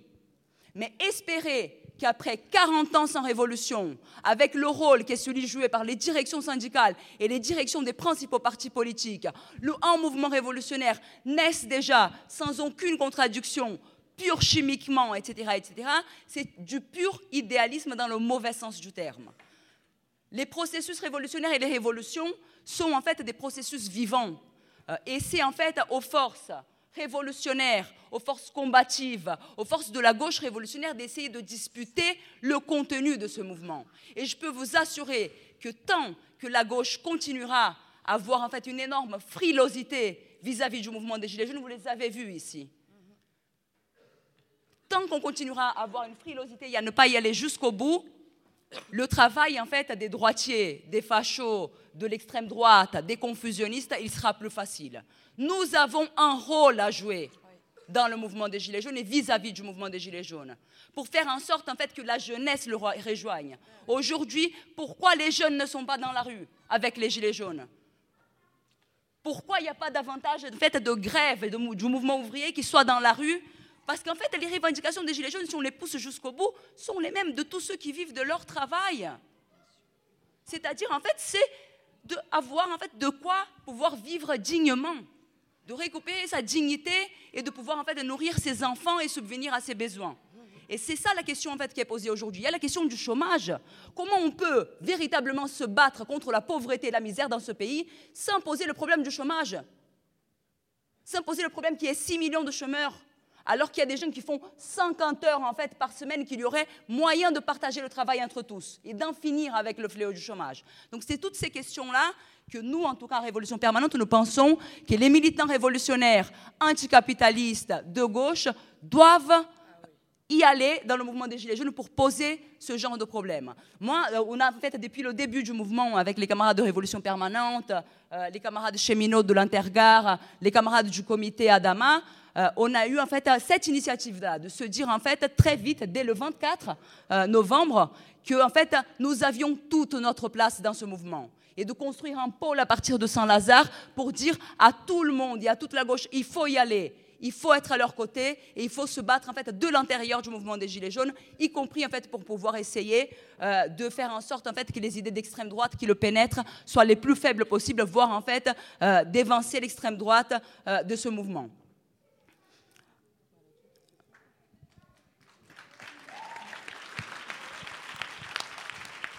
Mais pour cela, pour cela, en fait, nous, on voudrait, à partir de Révolution Permanente, parce qu'on est à fond dans le mouvement. Moi, je me suis même acheté mon gilet jaune aujourd'hui, je n'avais pas encore. Euh, on est à fond dans le mouvement, euh, mais on n'est pas à critique. On voit bien, en fait, les contradictions qu'il y a à l'intérieur de ce mouvement. Et on voudrait, de ce point de vue-là, ouvrir, en fait, une discussion avec l'ensemble des présents ici, mais y compris avec les gilets jaunes eux-mêmes, euh, sur trois points qui nous semblent, en fait, des choses importantes à réfléchir. Le premier, c'est qui sont les Gilets jaunes Les Gilets jaunes, en fait, ils se revendiquent comme le peuple. Il y en a eu, en fait, il y a une semaine, euh, une manifestation euh, de gens, en fait, très à droite et très liés au gouvernement, euh, les foulards rouges, qui sont sortis dans la rue pour soutenir Macron. Et c'était quoi, en fait, le principal argument qu'on entendait de leur bouche? Ils disaient, mais nous aussi, nous sommes le peuple. Et ça, même si les Gilets jaunes, quand ils disent le peuple, ils entendent tout autre chose, ils pensent au peuple pauvre, aux gens qui sont dans la misère, aux classes populaires. Le mot peuple, il permet cette ambiguïté-là. Parce que Macron, il fait partie du peuple. Bernard Arnault, il fait partie du peuple. C'est des citoyens, ils font partie du peuple français. Donc pour nous, le mouvement des Gilets jaunes aurait intérêt à commencer à raisonner un petit peu moins en termes de peuple et un petit peu plus en termes de classe. Parce que nous sommes d'abord et avant tout une grande classe sociale sans laquelle les riches ne peuvent pas s'enrichir. Parce qu'on s'attaque aux riches, mais il faut se demander d'où vient la richesse des riches. Et elle vient de mon travail et du vôtre. Sinon, il n'y aurait pas les inégalités sociales. Et c'est à ça qu'on doit commencer à s'attaquer sérieusement.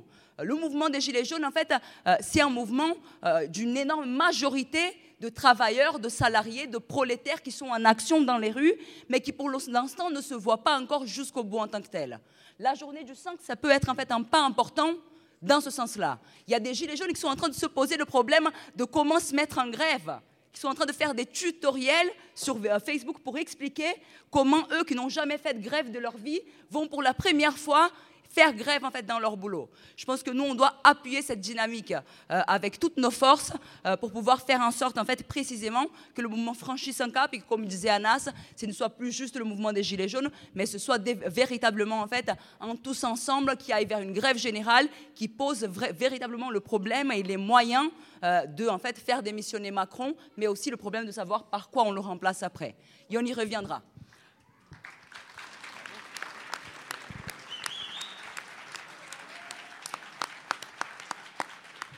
Deuxième contradiction, rapide.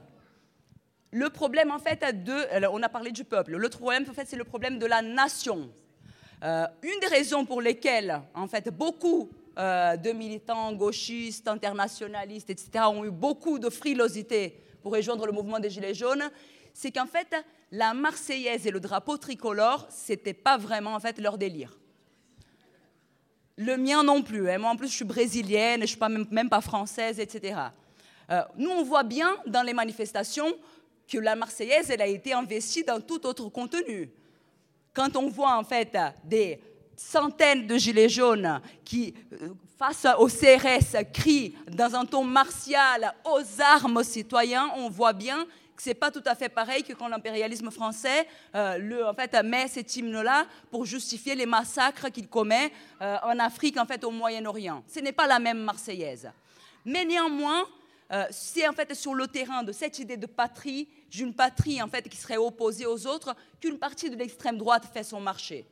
Le mouvement des Gilets jaunes, il a en fait un énorme mérite. C'est d'avoir en fait créé une nouvelle forme de fraternité entre les gens. Tous les témoignages des Gilets jaunes racontent ça. Des gens qui ne se connaissaient pas, qui ne discutaient pas et qui ont retrouvé une forme de solidarité, une forme de fraternité nouvelle. Je ne sais pas si ça vous a déjà frappé dans les manifestations des Gilets jaunes, mais de comment il n'y a pas un SDF qui passe inaperçu sans que les gilets jaunes en fait s'approchent pour savoir en fait de quoi ils en ont besoin. Est-ce qu'ils peuvent aider? Cette forme de solidarité, cette forme de fraternité, c'est le point le plus fort et c'est le meilleur antidote possible contre l'extrême droite. Il faut juste comprendre que notre fraternité, elle ne s'arrête pas aux frontières. Notre fraternité, c'est celle des travailleurs et des travailleuses de la population pauvre du monde entier. Euh, et si on avance jusqu'au bout dans cette idée-là, l'extrême droite n'aura pas sa place dans le mouvement. Hmm? Moi, je déteste le micro, je fais ce que je peux. Hein. J'aime pas ça. Dernière, ils disent que je bouge trop la tête, que je ne sais pas parler dans le micro, c'est vrai. Je suis nulle pour ça, j'aime pas le micro. C'est pour ça que je, parle fort, pour pas avoir besoin de micro. Euh, dernière en fait contradiction, euh, et c'est un peu le truc qu'il disait Anas en fait au début. Cette histoire en fait de mouvement apolitique plus qu'apolitique, en fait, c'est un mouvement apartisan. Aujourd'hui, en fait, il y a cette précision-là qui est faite. Mais au tout début, on disait, on ne veut surtout pas faire de la politique. On veut être un mouvement apolitique. Et c'était une contradiction énorme, parce que c'est probablement le mouvement le plus politique qu'il y a eu dans ce pays depuis très très longtemps. Vous voyez bien que quand on réclame la démission du président de la République, ce n'est pas tout à fait en fait, une revendication euh, économique ou sectorielle. C'est en fait la tête du pays. Quand on se dit en fait, qu'on veut changer les règles du pouvoir, qu'on veut changer les règles de la démocratie représentative, qu'on veut en fait supprimer le Sénat, qu'on veut que les élus touchent le même salaire qu'un travailleur. Tout ça, c'est politique. Autre chose, c'est en fait la politique qui est faite par nos adversaires. Et c'est ça qu'il faut comprendre, parce qu'on nous met dans la tête tous les jours aux travailleurs que la politique, c'est mal. Mais ça, c'est juste une façon de dire ne vous occupez pas, laissez-nous la politique allez au boulot et fermez vos gueules. La question pour nous, et c'est ça que le mouvement de Gilets jaunes est en train de commencer à faire, c'est de faire une toute autre politique une politique de classe, une politique des travailleurs, une politique de ceux qui vivent de leur travail et qui méritent en fait d'avoir de quoi subvenir à leurs besoins, qui méritent même plus, qui méritent d'avoir l'accès à la culture, à l'art, avoir du temps libre, pouvoir voyager, pouvoir prendre des vacances, parce qu'on produit assez de richesses pour faire tout ça. Euh, et si on ne peut pas le faire, c'est parce qu'il y a une minorité de parasites qui s'accapare le produit de notre travail. C'est ça la réalité de la société dans laquelle on vit.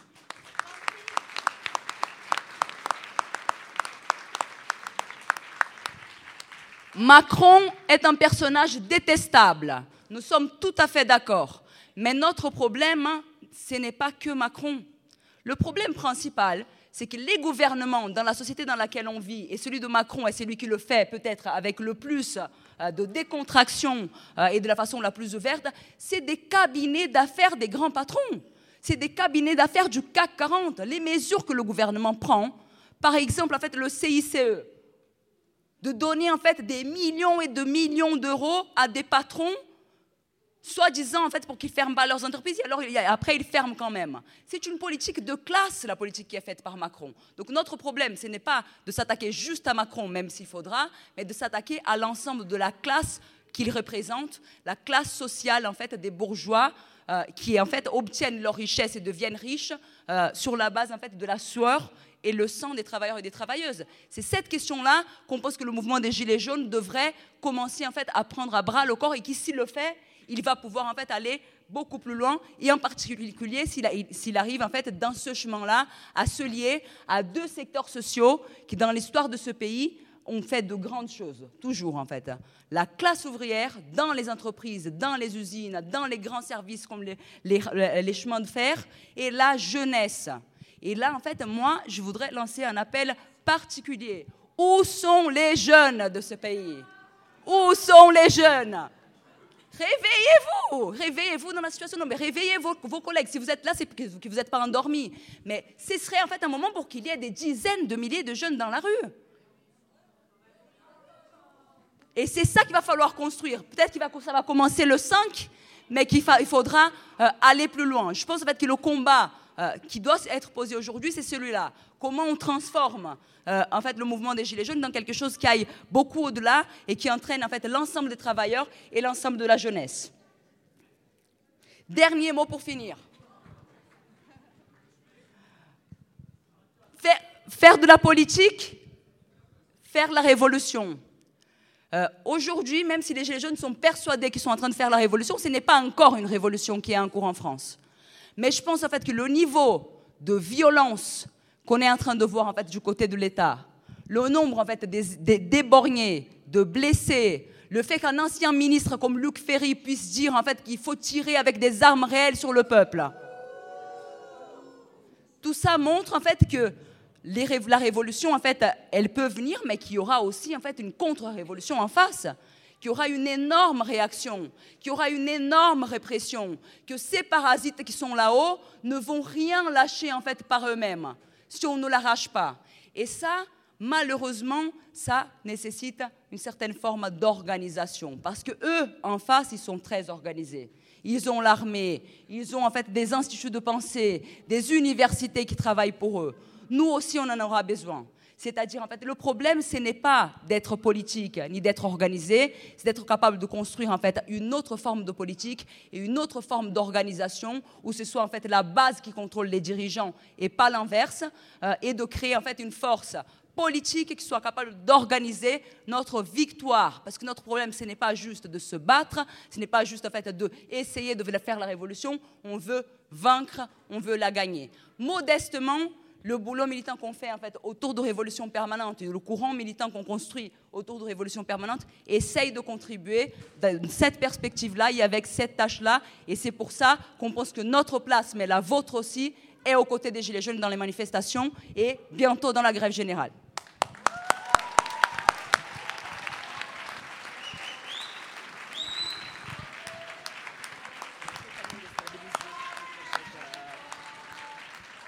Emmanuel Macron, président des patrons, on vient tout casser chez toi.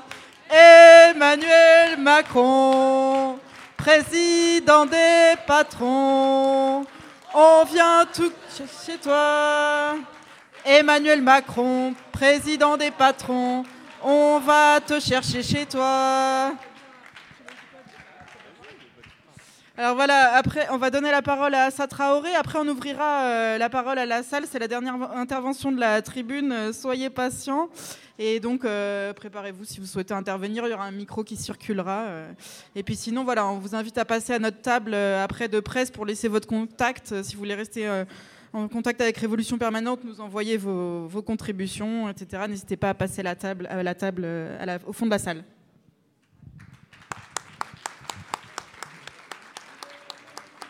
Bonsoir à, vous tous. Donc après ce, beau discours, il euh, n'y euh, a pas grand-chose à ajouter, elle a, tout dit. Donc euh, moi, je ne vais pas être aussi longue, je vais essayer de faire court. Dans une des questions qu'elle a posées, elle a dit où sont les gilets jaunes, qui sont les gilets jaunes?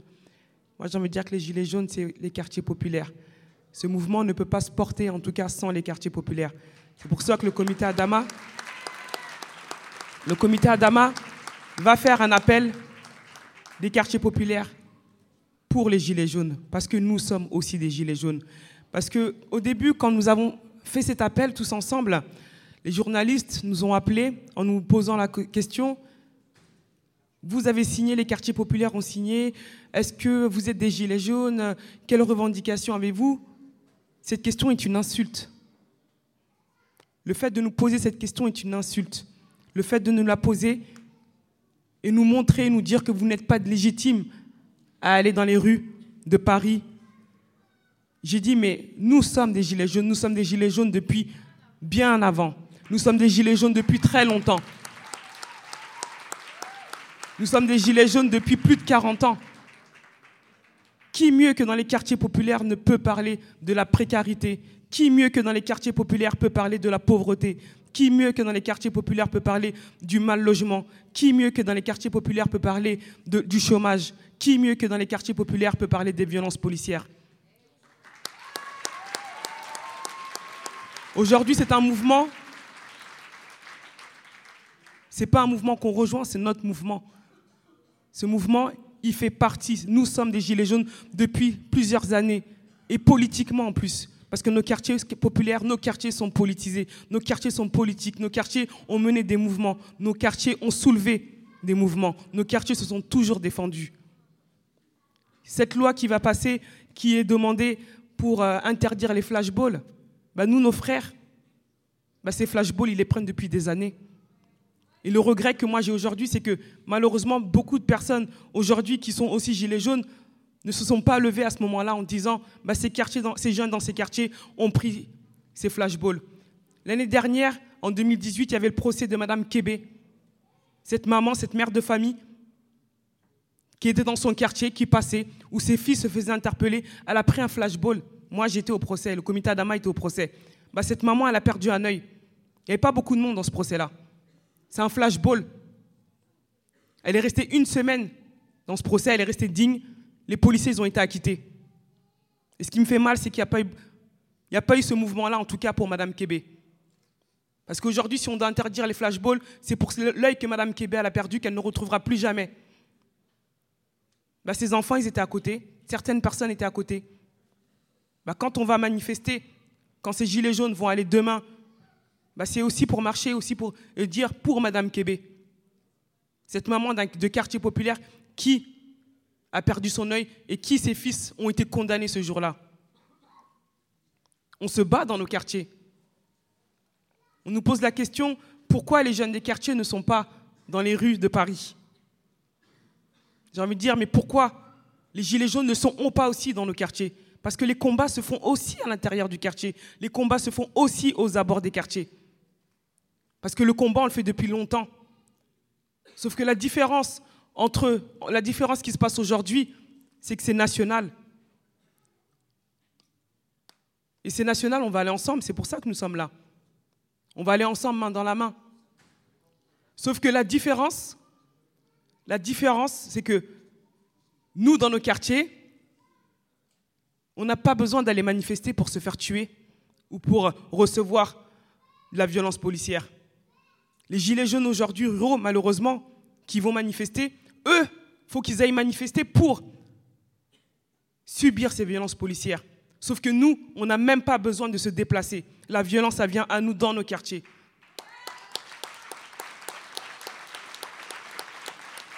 Et nos vies en dépendent. Nos vies en dépendent parce que moi, mon petit frère, il s'est fait tuer le 19 juillet 2016. Nos vies en dépendent. Nous, on meurt. Nous, on nous tue. Nous, on se fait tuer par ce système-là. Ce système qu'on dénonce depuis des années. Ce système qui vient dans nos quartiers comme s'ils étaient dans des zones de camps d'entraînement. Nos quartiers sont-ils des camps d'entraînement? Ce qui se passe aujourd'hui dans les rues de Paris, c'est triste, c'est malheureux. On doit le soulever ensemble, on doit y aller ensemble.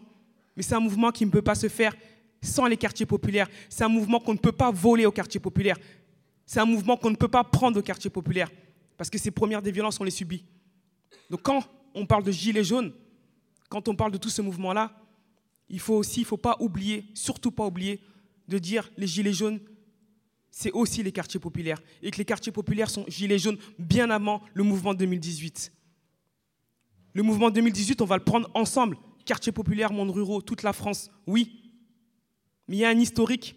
Et cet historique-là, il ne faut pas l'oublier. Il ne faut pas enlever l'histoire à ceux qui l'ont construit. Faut pas enlever l'histoire à ceux qui ont politisé nos quartiers. Faut pas enlever l'histoire à ceux qu'on a tués dans nos quartiers. Parce que nos vies valent d'être vécues à nous aussi. Mais quand un mouvement se porte, qu'il y ait un minimum de respect et de considération en disant dans nos quartiers, bah, il y a eu des quartiers, les jeunes se font tuer, des jeunes sont meurent, meurent, et Madame Québec, elle a perdu son œil.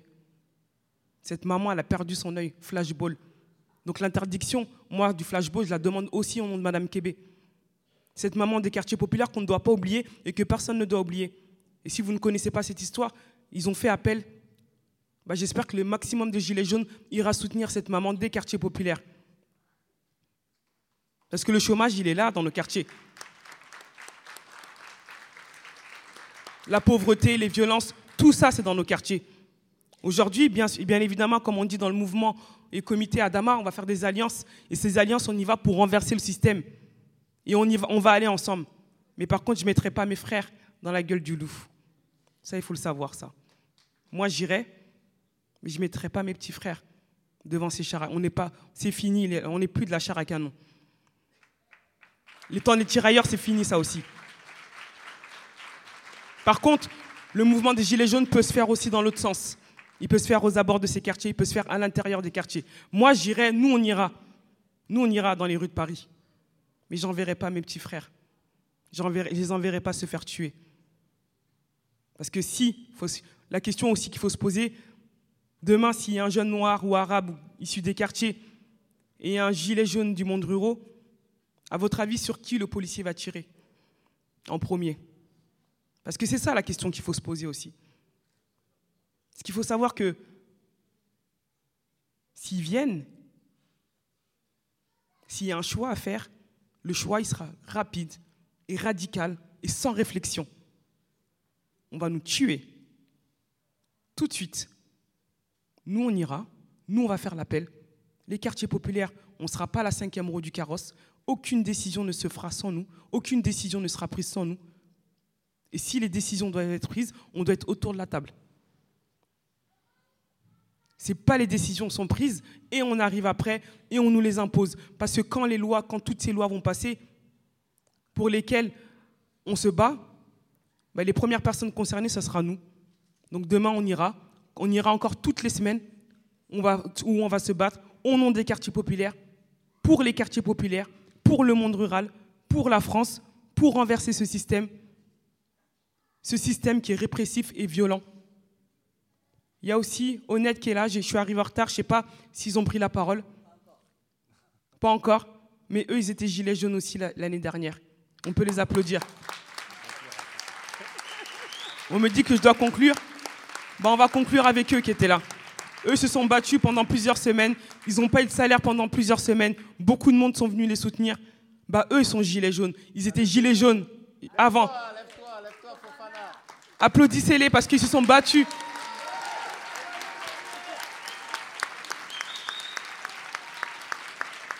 Quand on dit où sont les gilets jaunes, bah, ils étaient là. Ils étaient là avant. Donc je vais conclure et je vais dire que le mouvement des gilets jaunes, nous sommes tous des gilets jaunes. Et quand vous parlerez des gilets jaunes n'importe où, n'oubliez pas que les gilets jaunes, il y a une historique et il vient de nos quartiers.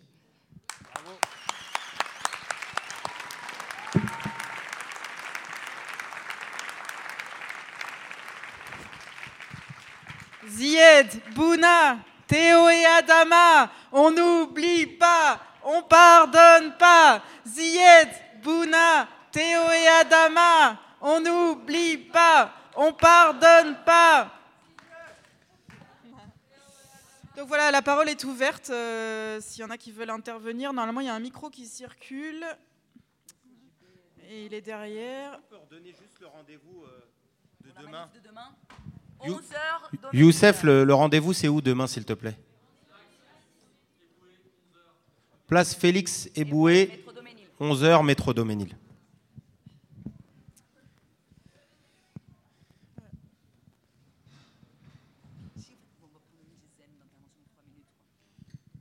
Là, il est 21h30, donc voilà, on va essayer de prendre une dizaine d'interventions de 3 minutes. Euh, Peut-être approcher. Enfin, le micro est là, voilà. On essaye de.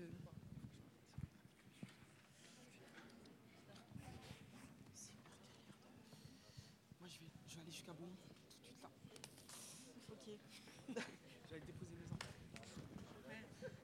Bonsoir à tous, je suis très heureuse d'être là avec vous. Et je voudrais demander quelque chose. Je profite pour demander quelque chose à tous. Je vous demande, quand vous parlez de l'Union européenne, ne dites pas Europe, car vous faites le jeu de ceux qui sont pour cette Union européenne.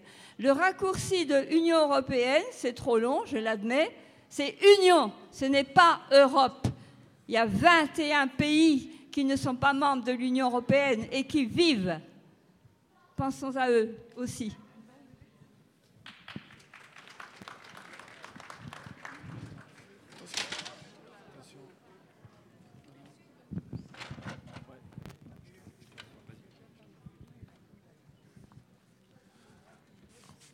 Euh, bonjour, je m'appelle, je m'appelle Jérôme, je suis porte-parole des, euh, des livreurs à vélo. Euh, à ça, à ça, tout à l'heure, demandait euh, où sont, on demandait où sont les jeunes, où sont les jeunes dans la rue.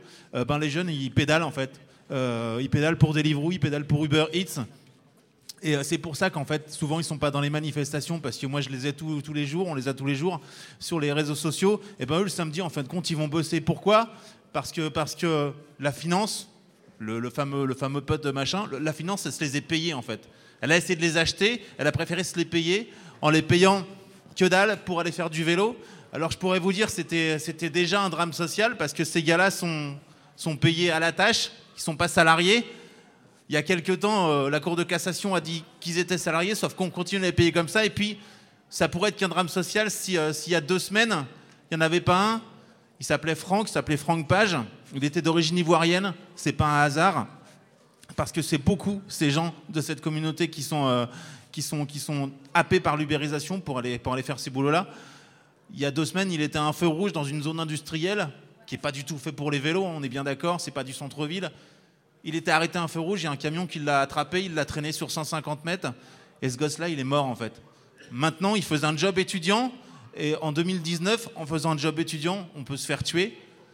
Donc c'est pour ça qu'en fait, les jeunes, ils sont pas dans la rue, c'est parce que l'ubérisation, Macron, les financiers qui sont ses potes, qui viennent des mêmes endroits, ils se sont payés une grande partie de la jeunesse en les achetant comme ça, en essayant de leur filer un petit billet pour aller faire du vélo. Et moi, si, si, si, j'ai fait, fait deux rêves en fait, j'ai fait deux rêves, c'est pas pour paraphraser, mais j'ai fait deux rêves, c'était pour euh, que la Cour de cassation reconnaisse qu'on était des salariés, qu'on avait le droit à des cotisations sociales et à des protections sociales. Le deuxième rêve que j'ai fait, c'était que je rêvais qu'à ça justement, elle demande à tous les jeunes, à tous les gens à qui elle a accès dans, les quartiers, de venir, euh, de venir aussi quitter leur vélo ou de venir avec leur vélo même dans les manifestations parce qu'on a vu que des vélos dans les manifestations ça fait un gros gros effet. Et euh, voilà. Et surtout je voulais juste vous demander nous on n'a pas besoin d'argent on a juste besoin de, de- retweets en fait parce qu'on s'est aperçu que c'était une grosse arme les plateformes de libérisation c'est des boîtes de com et nous avec Twitter on arrive vachement à les faire euh, à les attraper au portefeuille et à sensibiliser les opinions publiques donc essayez de suivre le clap ça s'appelle le clap le collectif des livreurs autonomes de Paris sur Twitter pour retweeter on a vu que souvent quand il y a des retweets en masse et ben les plateformes, elles font un geste pour les victimes et pour les gens qui sont morts, pour les gens qui ont des graves accidents. Ça marche super bien. Merci.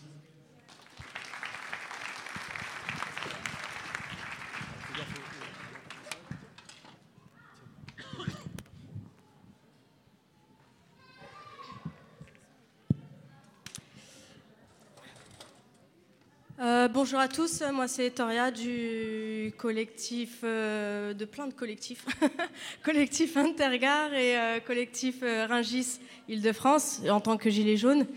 Euh, voilà, je fais une petite intervention assez rapide pour vous expliquer un petit peu le parcours. Donc, bon, je suis inscrite dans ce mouvement depuis, depuis le début, depuis le 17 novembre. Euh, je me reconnais dans tout, ben, dans le discours de Dorian parce que euh, femme en guerre, euh, femme, femme précaire, femme en guerre, euh, c'est quelque chose euh, que, que, que j'ai souvent revendiqué ben, déjà depuis, depuis 2018 avec la grève des cheminots où, où vraiment c'était pas facile et on est quand même été envoyé au casse-pipe. par cette grève de, de merde où on n'a perdu que de l'argent et on n'a rien gagné. Et, euh, euh, voilà, du coup, euh, quand ce mouvement a commencé et tout, c'est naturellement que je m'y suis inscrite et que j'ai trouvé en fait ce, mouvement génial de fait de faire un pied de nez à, ces, syndicats, enfin à ces cette bureaucratie syndicale de merde qui nous a envoyé donc, comme je vous ai dit, au casse-pipe depuis des années et des années. Euh, ça fait des années qu'on est en train de faire des marches euh, Bastination République avec un camion merguez devant. Et là, depuis en fait quelques, quelques semaines, il y a les manifestations des, Gilets jaunes. Euh, moi, je le dis et je, je, pèse mes mots, je le, je- le revendique. Il y a des, des manifestations depuis quelques semaines qui sont devenues un petit peu des manifestations de cégétistes, où on marche pendant 40 km, on est à bout de souffle, on n'en peut plus, et après on se fait gazer à la fin de la, manif, et puis euh, de toute façon, euh, qu'elle soit déclarée ou pas déclarée, on se fait gazer pareil. Euh, sauf que on arrive, donc voilà, on se, fait, on se fait gazer, on se fait massacrer.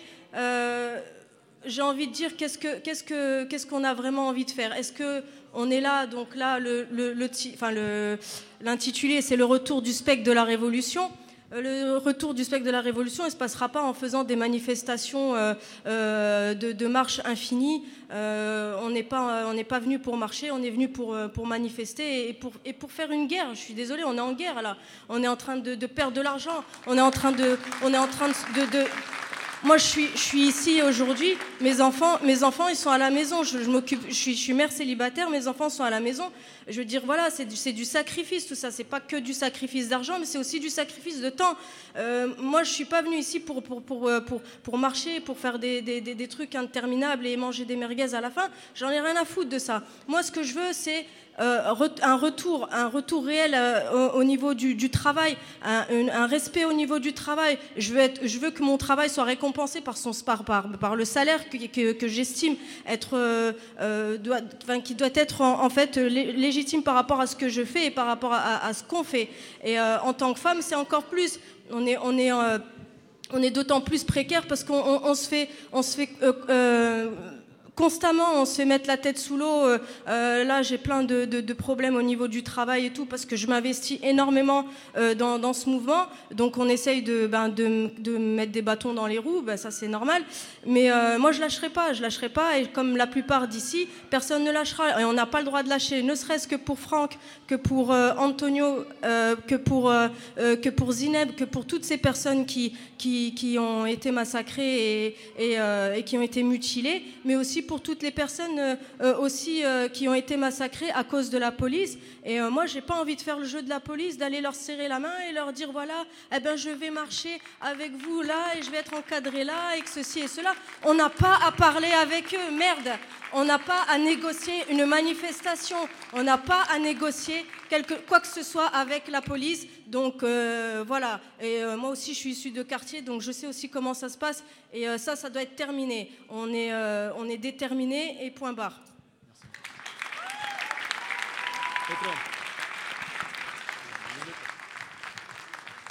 Oui, moi je félicite la- cette réunion. Et je veux dire féliciter aussi, parce que ça ne se fait pas pour hasard. C'est l'appelé pour révolution permanente, mais on le doit ça aux Gilets jaunes. Sans Gilets jaunes, ça, ils ne pouvaient pas avoir lieu. Euh, première chose. Deuxième chose, je dis, il y a beaucoup de, choses qui sont en train de se passer dans ce moment en France. À Paris, c'est la première fois depuis 35 ans que je suis là, qu'on est les derniers à bouger.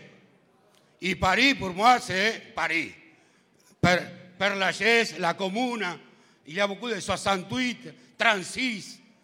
Et aujourd'hui, pourquoi il n'y a pas la jeunesse Parce que ça, ce n'est pas un problème de la France. Ça nous tombe aujourd'hui sur la figure. Moi, je viens de l'Argentine. Il a des Chiliens ici. Eh, nous, on a eu la répression de l'impérialisme français, d'Amérique et tous les pays impérialistes. Et ça, il ne faut pas l'oublier. Bien sûr que si les jeunes ne peuvent pas donner réponse à tout, c'est un mouvement que ça fait deux mois seulement qu'ils sont dans la rue. Il faut s'organiser. La bourgeoisie, ça fait 250 ans qu'ils sont là. Ça veut dire que nous, on a tout le temps, tout le temps pour faire les choses. Il y a des, assemblées, il y, a, il y a partout des choses qui sont en train de se passer, il n'y a pas que nous. Les universitaires, ils ont son problème. Mais il ne faut pas penser dans les syndicats aujourd'hui. Parce que ça, c'est un phénomène à introduction, je dis, non Parce qu'il faut agréger. Toi, dis des choses bien, mais moi, je crois qu'il y a des choses qu'il faut prévoir. Ça veut dire que la, la classe ouvrière aujourd'hui, et les pauvres, les sans-papiers, l'ensemble, on ne peut pas attendre des syndicats. Ce n'est pas par la direction. Même si les syndicats seraient compatibles, c'est incompatible avec la lutte qu'aujourd'hui on a besoin. Ça doit être proportionnel à la répression qu'on a. Voilà, c'est ça. Et dois dire qu'il faut mettre aussi, il ne faut pas oublier, je, crois que quelqu'un l'a dit, l'intromission de l'armée française en Afrique et en Syrie. Ça, il ne faut pas oublier. Parce que si on, nous, laisse la répression ailleurs, pourquoi on peut avoir la voir ici? Et en plus, ce n'est pas la police, c'est l'État qui se réprime. C'est parce que la police, ils suivent l'État. C'est l'État. Il faut accuser l'État.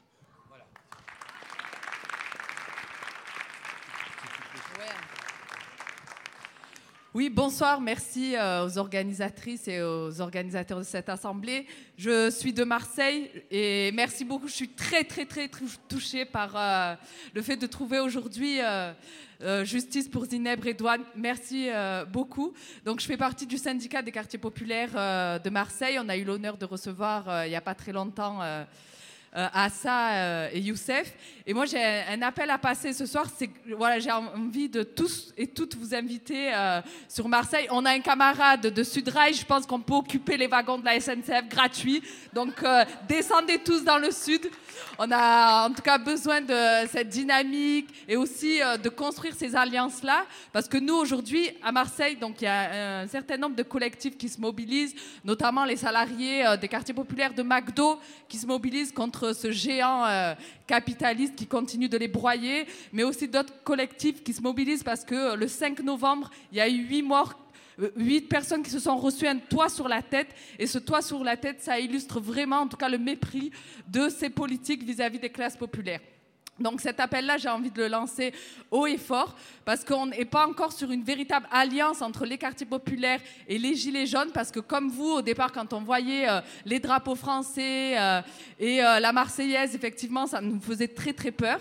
Euh, dans le sens où en plus la majorité euh, des habitants des quartiers populaires sont aussi des descendants souvent de l'immigration postcoloniale. Et c'est vrai que ce drapeau français, nous, ça nous renvoyait euh, aussi à cette histoire-là.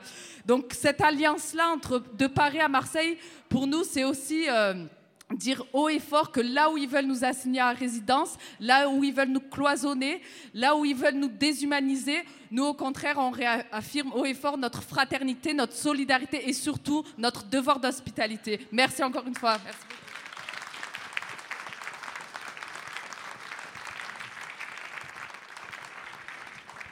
Bonsoir à tous. Moi c'est Adèle.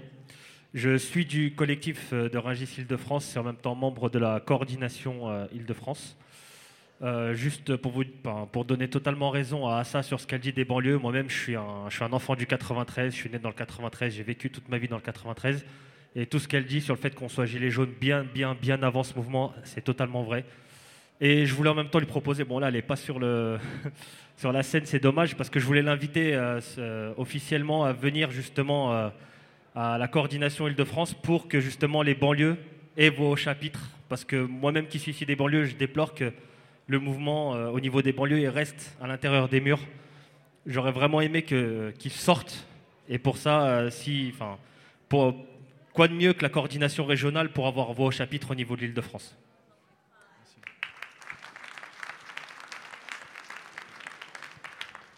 Bonsoir, oui, c'est extrêmement heureux de vous voir tous ensemble ici.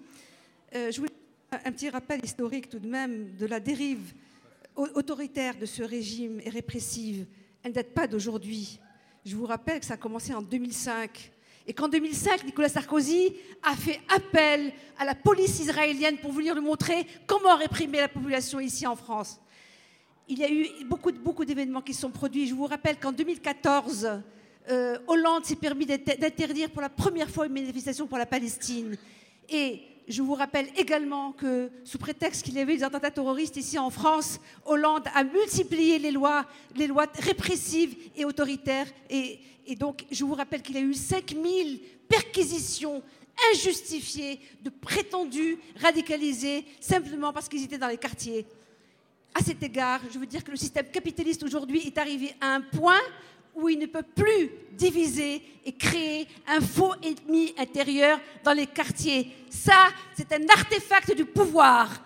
Il y, a, dans les quartiers populaires, il y a des prolétaires, il y en a aussi ailleurs. Donc aujourd'hui, c'est la fin définitive de cette division totalement artificielle. Effectivement, la lutte existe dans les quartiers parce que les quartiers sont concentrés géographiquement et que la police peut y aller et tuer sans vergogne. Aujourd'hui, la crise est arrivée à un point tel qu'il faut aujourd'hui s'endetter pour aller travailler. Et ça, ce n'est plus possible. Ici s'amorce réellement, je pense, la fin de ce système. Il faut aller jusqu'au bout. Et effectivement, manifester ne suffit pas. Il faut s'organiser dans les assemblées. Il faut, déjà avoir un avenir programmatique de ce que nous voulons. Ça se construit partout, dans des assemblées locales. Il faut en faire et les multiplier et ne pas se contenter effectivement de ces manifestations au cours desquelles nous sommes mutilés. Et bientôt, on va être dissuadés d'y aller parce que la dernière fois que j'étais à la République, j'ai cru que c'était ma fin qui était arrivée. Quoi. Nous, c'est une situation de guerre qu'ils réalisent à chaque fin de manif. Donc, on ne peut pas aller tout, tout, toutes les semaines manifester et avoir des éborgnés, des mutilés et, prendre des gaz et en crever. Non, il faut s'organiser différemment. Et effectivement, la grève et assemblée locale. Merci beaucoup.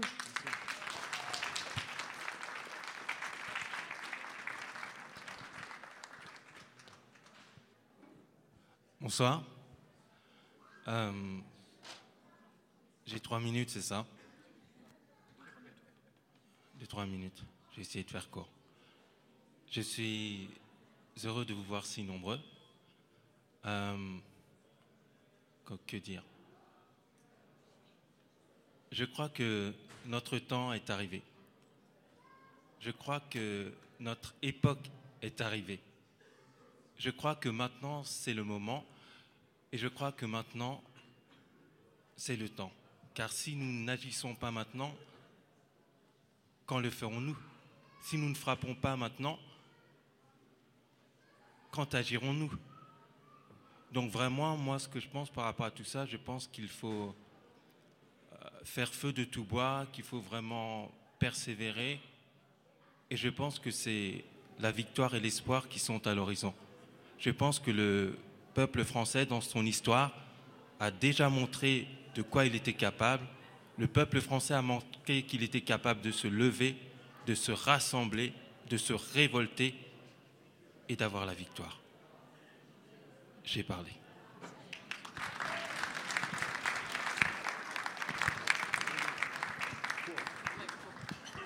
Alors bonjour, euh, donc moi c'est Tiziri, en fait je suis euh, au syndicat euh, CGT des hôtels de prestige et économique et je voulais intervenir en fait par rapport au, enfin à la fois au mouvement, euh, pardon, mouvement euh, actuel en fait des gilets jaunes, mais aussi euh, enfin lancer un appel comme tout le monde en fait à la grève du 5. Euh, en fait, je pense qu'effectivement, euh, bien que les banlieues et les quartiers populaires aient été des laboratoires en fait de la politique répressive de l'État, par le biais notamment de, la police, il y a quand même, il y a quand même une, comment dire, il y a quand même de plus en plus de répression du mouvement syndical en France et surtout des mobilisations. Je dis ça parce que euh, on a vécu dernièrement une grève qui a duré quand même trois mois euh, au parc Hayat Vendôme et euh, qui a finalement euh, fini par payer parce qu'on a obtenu quand même euh, les revendications des salariés, même si on n'a pas obtenu l'internalisation, mais on a quand même tout. Et effectivement, en fait, euh, cette lieu euh, donc euh, rue de la Paix. quartier chic de Paris, en fait deuxième arrondissement. Et effectivement, pour faire écho un peu à l'intervention de la camarade cheminot de tout à l'heure, cette rue de la Paix, en fait, qui est une des rues les plus, la plus chère rue de, Paris, si ce n'est de France, nous, pendant la grève, on l'a rebaptisée la rue de la guerre sociale. Parce qu'effectivement, en fait, pendant les trois mois, on avait le droit à des interventions policières quasi quotidiennes, de l'intimidation. On a été, on s'est fait nasser, etc. Et donc, effectivement, aujourd'hui, en fait, il y a un tel niveau de, répression que même quand on fait grève, en fait, on se fait réprimer par la police. Il y a qu'à voir aussi les camarades postiers qui ont carrément euh, des interventions de la police à, l'intérieur même des, des assemblées générales, à l'intérieur même, en fait, des centres euh, de tri. Donc, effectivement, euh, voilà, en fait, euh, notre grève, elle a, elle a, euh, elle, a payé. Et d'ailleurs, en fait, on a gagné aussi une autre grève. Euh, on a fait une grève hyper express qui a duré 8 heures à l'hôtel Villa Massalia de Marseille, pour faire écho aussi à l'intervention de la copine tout à l'heure. Parce qu'en fait, l'hôtel euh, risque de fermer très bientôt. Et donc, en fait, on a obtenu aussi un certain nombre de choses, notamment pour le maintien d'emploi euh, de, enfin, des salariés euh, grévistes. Donc, euh, voilà, je termine juste par une, phrase, parce qu'en fait, depuis tout à l'heure, on, on avait parlé pas mal, notamment du mouvement femmes, euh, des gilets jaunes, de la présence des femmes dans les mobilisations, etc.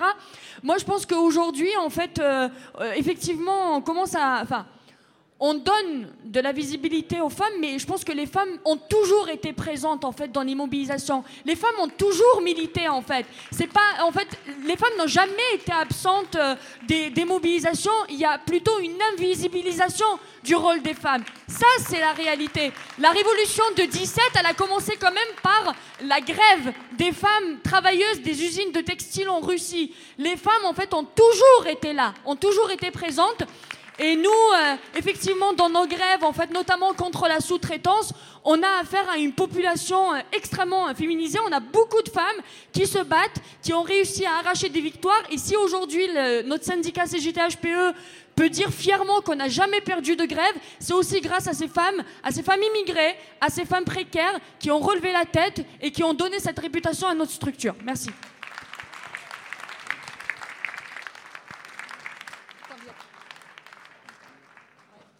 Oui, bonsoir. Ben, je suis contente. Je suis parmi vous ce soir. Et pour la première fois, vous allez, vous allez, vous allez entendre ma voix. C'est vrai que personne n'a pu entendre ma voix pendant huit ans, depuis 2010, 9 décembre 2010. Je suis militante, ou bien je peux dire je suis gilet jaune, toute seule, du Paris 13e, de la Restro. Toute seule. Personne n'a pu m'écouter ou m'entendre parce que mes adversaires, c'est des voyous au col blanc. Je suis à la base propriétaire d'un vente commerce à Paris 13e, à la rue Stro. Il s'appelle Hôtel Stro. Et j'ai exploité mon fonds de commerce pendant 10 ans. J'ai payé mon crédit pendant 7 ans, de 2010 de 2000 à 2007. Et en 2010, j'étais spoliée de mon fonds de commerce avec un fonds en écriture publique par le, la propriétaire qui a son avocat ami avec Sarkozy. Et jusqu'à maintenant, je milite toute seule. Et j'ai subi beaucoup de choses, même une tentative de meurtre. Et je suis partie jusqu'au Conseil constitutionnel. J'ai fait jurisprudence, QPC, la jurisprudence 2013-368 et QPC, et j'ai fait, enfin, la, la QPC 2368, 2013-368 QPC, et j'ai fait jurisprudence, j'ai fait sauter le code du commerce 640-5 du code du commerce qui s'appelle l'autosaisine. Et je continue toujours dans mon combat. Ils m'ont jeté, je suis propriétaire de fonds de commerce avec cinq enfants, femme toute seule. Ils m'ont jeté de mon fonds de commerce polié. Ils m'ont arraché toutes mes affaires. Je suis sortie avec mon sac comme effet personnel. Mes employés aussi, ils n'ont rien eu. Et ils m'ont jeté dans la précarité. Et je suis là maintenant. Depuis 2014, je suis au RSA. Après maintenant, ils m'ont tout coupé. J'ai plus rien. J'ai juste la force et mes enfants. C'est incroyable, mais je le vis. Et la dernière fois au tribunal de commerce, ils voulaient mettre interdiction de gérance, alors que j'ai une décision du Conseil constitutionnel. Et je me bats avec cette décision parce qu'elle donne. Ma société, elle n'est pas liquidée. Elle est là. Pourquoi? Ils l'ont donnée à des gens qui ont des chaînes d'hôtellerie. La Ristro, elle se trouve à la Ristro dans le 13e parce que l'hôtel se trouve au pied de l'Olympiade. C'est tout. Et là, et je me bats. Et je me bats toute seule. Et je vous souhaite. euh, Voilà. Je suis contente d'avoir d'avoir ce gilet jaune le mouvement gilet jaune pour femmes. Et c'est pour ça qu'il m'a fait sortir. Il y a une chose que je dis, quand la justice, devient une loi, je pense que la lutte devient un droit. C'est ça qui m'a fait sortir aujourd'hui. Et je suis là et je continue mon combat. Voilà.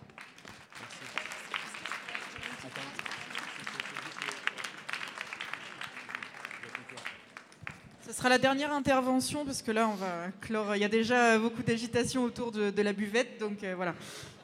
Salut, salut à toutes et tous. Moi c'est Léo, je suis militant en Révolution permanente et à l'université Paris 8, Saint-Denis. Et je voulais intervenir du coup parce qu'on a été, euh, enfin bon, Daniela a interpellé un petit peu, donc c'était plus pour répondre sur la question de la jeunesse et des universités précédemment. Euh, moi je voudrais juste souligner un truc, c'est que parmi euh, les temples de l'idéologie selon lesquels les gilets jaunes sont voilà, des- des proto-fascistes, etc. Évidemment, il y a les médias, mais il y a aussi quelque chose qu'il ne faudrait pas oublier, c'est le rôle de tous ces universitaires, tous ces grands relais de la culture dominante qui, dans les universités, au sein même de ces universités, expliquent aux étudiants que non, les gilets jaunes, ça n'est pas leur combat. Euh, je pense que ça, c'est un obstacle central à la mobilisation des étudiantes, et ces universitaires-là, en tout cas cette fraction des universités-là qui nous explique ça à longueur de journée dans les amphis, il va falloir les secouer, il va falloir aller les chercher. Parce qu'en invisibilisant les gilets jaunes, ils invisibilisent non seulement la convergence d'intérêts évidente qu'il y a entre les étudiants, les jeunes et toute cette fraction de la population énorme qui est en train de se mobiliser, mais ils sont également en train d'invisibiliser le fait que les gilets jaunes, ils sont en train de démontrer qu'il est capable, qu'il est possible de gagner contre ce gouvernement. À un moment qui n'est pas n'importe lequel, parce qu'en ce moment, même dans les universités, le gouvernement Macron, alors qu'il est en train de flipper des gilets jaunes, il se permet bulldozer de continuer à mettre en place des mesures néolibérales d'élitisation des universités. Je ne sais pas si tout le monde est au courant, mais Édouard Philippe a annoncé la multiplication des frais d'inscription pour les étudiants étrangers extra-communautaires par 16.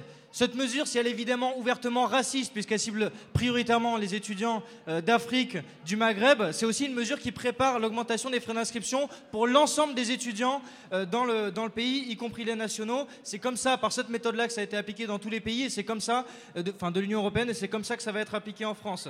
Les Gilets jaunes, ils sont en train de nous montrer, et je pense que c'est pour ça qu'il faut voir comment nous, les jeunes, on arrive à s'en insp- à s'en inspirer jusqu'au bout. Ils sont aussi en train de nous démontrer qu'on n'est plus obligé de se battre contre. Après des années et des années, on s'est battu contre. On s'est battu contre la loi travail, on a perdu. On s'est battu contre Parcoursup, on a perdu. Pour les plus anciens, on s'est battu contre la LRU, on a perdu. Aujourd'hui, les Gilets jaunes, ils se battent pas seulement contre. Ils se battent surtout pour. Ils se battent pour des institutions démocratiques. Euh, ils se battent pour euh, les moyens de vivre euh, décents pour l'ensemble de la population, une augmentation générale des salaires, euh, une augmentation générale du niveau de vie des populations laborieuses. Euh, nous aussi, on devrait lutter pour aujourd'hui. On devrait lutter pour une université gratuite, ouverte à toutes et tous. On devrait lutter pour une université avec des moyens, comme dans l'ensemble des services publics, pour qu'ils puissent tourner de manière à être tout simplement fonctionnels. Les universités, mais également les hôpitaux, les écoles, et que ces services publics-là, soient contrôlés par la population, par les usagers, par les gens qui y bossent, et pas par une bande d'oligarques qui en a rien à foutre et qui veut que euh, les briser, comme on a vu toutes ces dernières années. Euh, pour des conditions de travail aussi décentes, parce que les revendications des Gilets jaunes, elles concernent éminemment la jeunesse, comme le disait le camarade. La jeunesse, en ce moment, elle est en train de pédaler, elle est en train de se crever à la tâche à McDonald's, dans les restaurants, dans les entreprises précaires, à Deliveroo avec des contrats toujours plus merdiques pour des conditions de travail décentes, pour une hausse générale des salaires, pour des contrats stables pour l'ensemble des jeunes. C'est toutes les raisons pour lesquelles on devrait se battre aujourd'hui. Et s'il y a beaucoup de jeunes qui sont abattus par la précarité, qui sont abattus par le poids des défaites, comme je disais, qui sont surtout abattus par le poids du discours néolibéral dans lequel on a été bercé depuis qu'on est né, le discours selon lequel il n'y a pas d'alternative. Cette jeunesse-là, il faut qu'elle relève la tête. Il faut qu'elle voit que les gilets jaunes, ils montrent qu'on est possible de faire trembler le gouvernement. C'est le moment d'y aller parce que si on y va, il n'y aura pas assez de flics pour contenir l'ensemble de la population qui va se bouger. Si demain il y a un mouvement qui équivaut à celui du CPE en 2006, il n'y aura pas assez de flics pour faire entrer tout le monde dans le rang. Et pour finir, juste sur quelques derniers mots, si les jeunes aujourd'hui, ils sont pas dans la rue aux côtés des salariés, des chômeurs, des retraités qui sont en train de se faire éborgner, mutilés, incarcérés, personne sera à leur côté demain au moment où ils vont relever la tête. Et je pense que c'est important d'avoir tout ça en tête. Et c'est pour ça qu'à Paris 8, comme dans les autres facs parisiennes où on est présent, avec les camarades de Révolution Permanente, on essaie de construire une grève générale majoritaire, des blocages dans toutes les universités, pour être aux côtés de tous les secteurs qui sont actuellement en train de se mobiliser dans le pays. Merci, merci pour euh, cette dernière intervention. On vous invite à venir discuter bah, autour de la buvette. euh, euh, et puis, donc, on vous invite du coup le 22 février. On vous transmettra le lieu au plus vite. Et vous pourrez retrouver l'enregistrement audio sur Radio Parleur qui est venu enregistrer le débat ce soir et qui sera retransmis sur leur site, ainsi que le, bah, on a retransmis aussi en direct sur Révolution Permanente. Merci à vous et très bonne soirée à tous. Radio Parleur, le son de toutes les luttes. Ah d'accord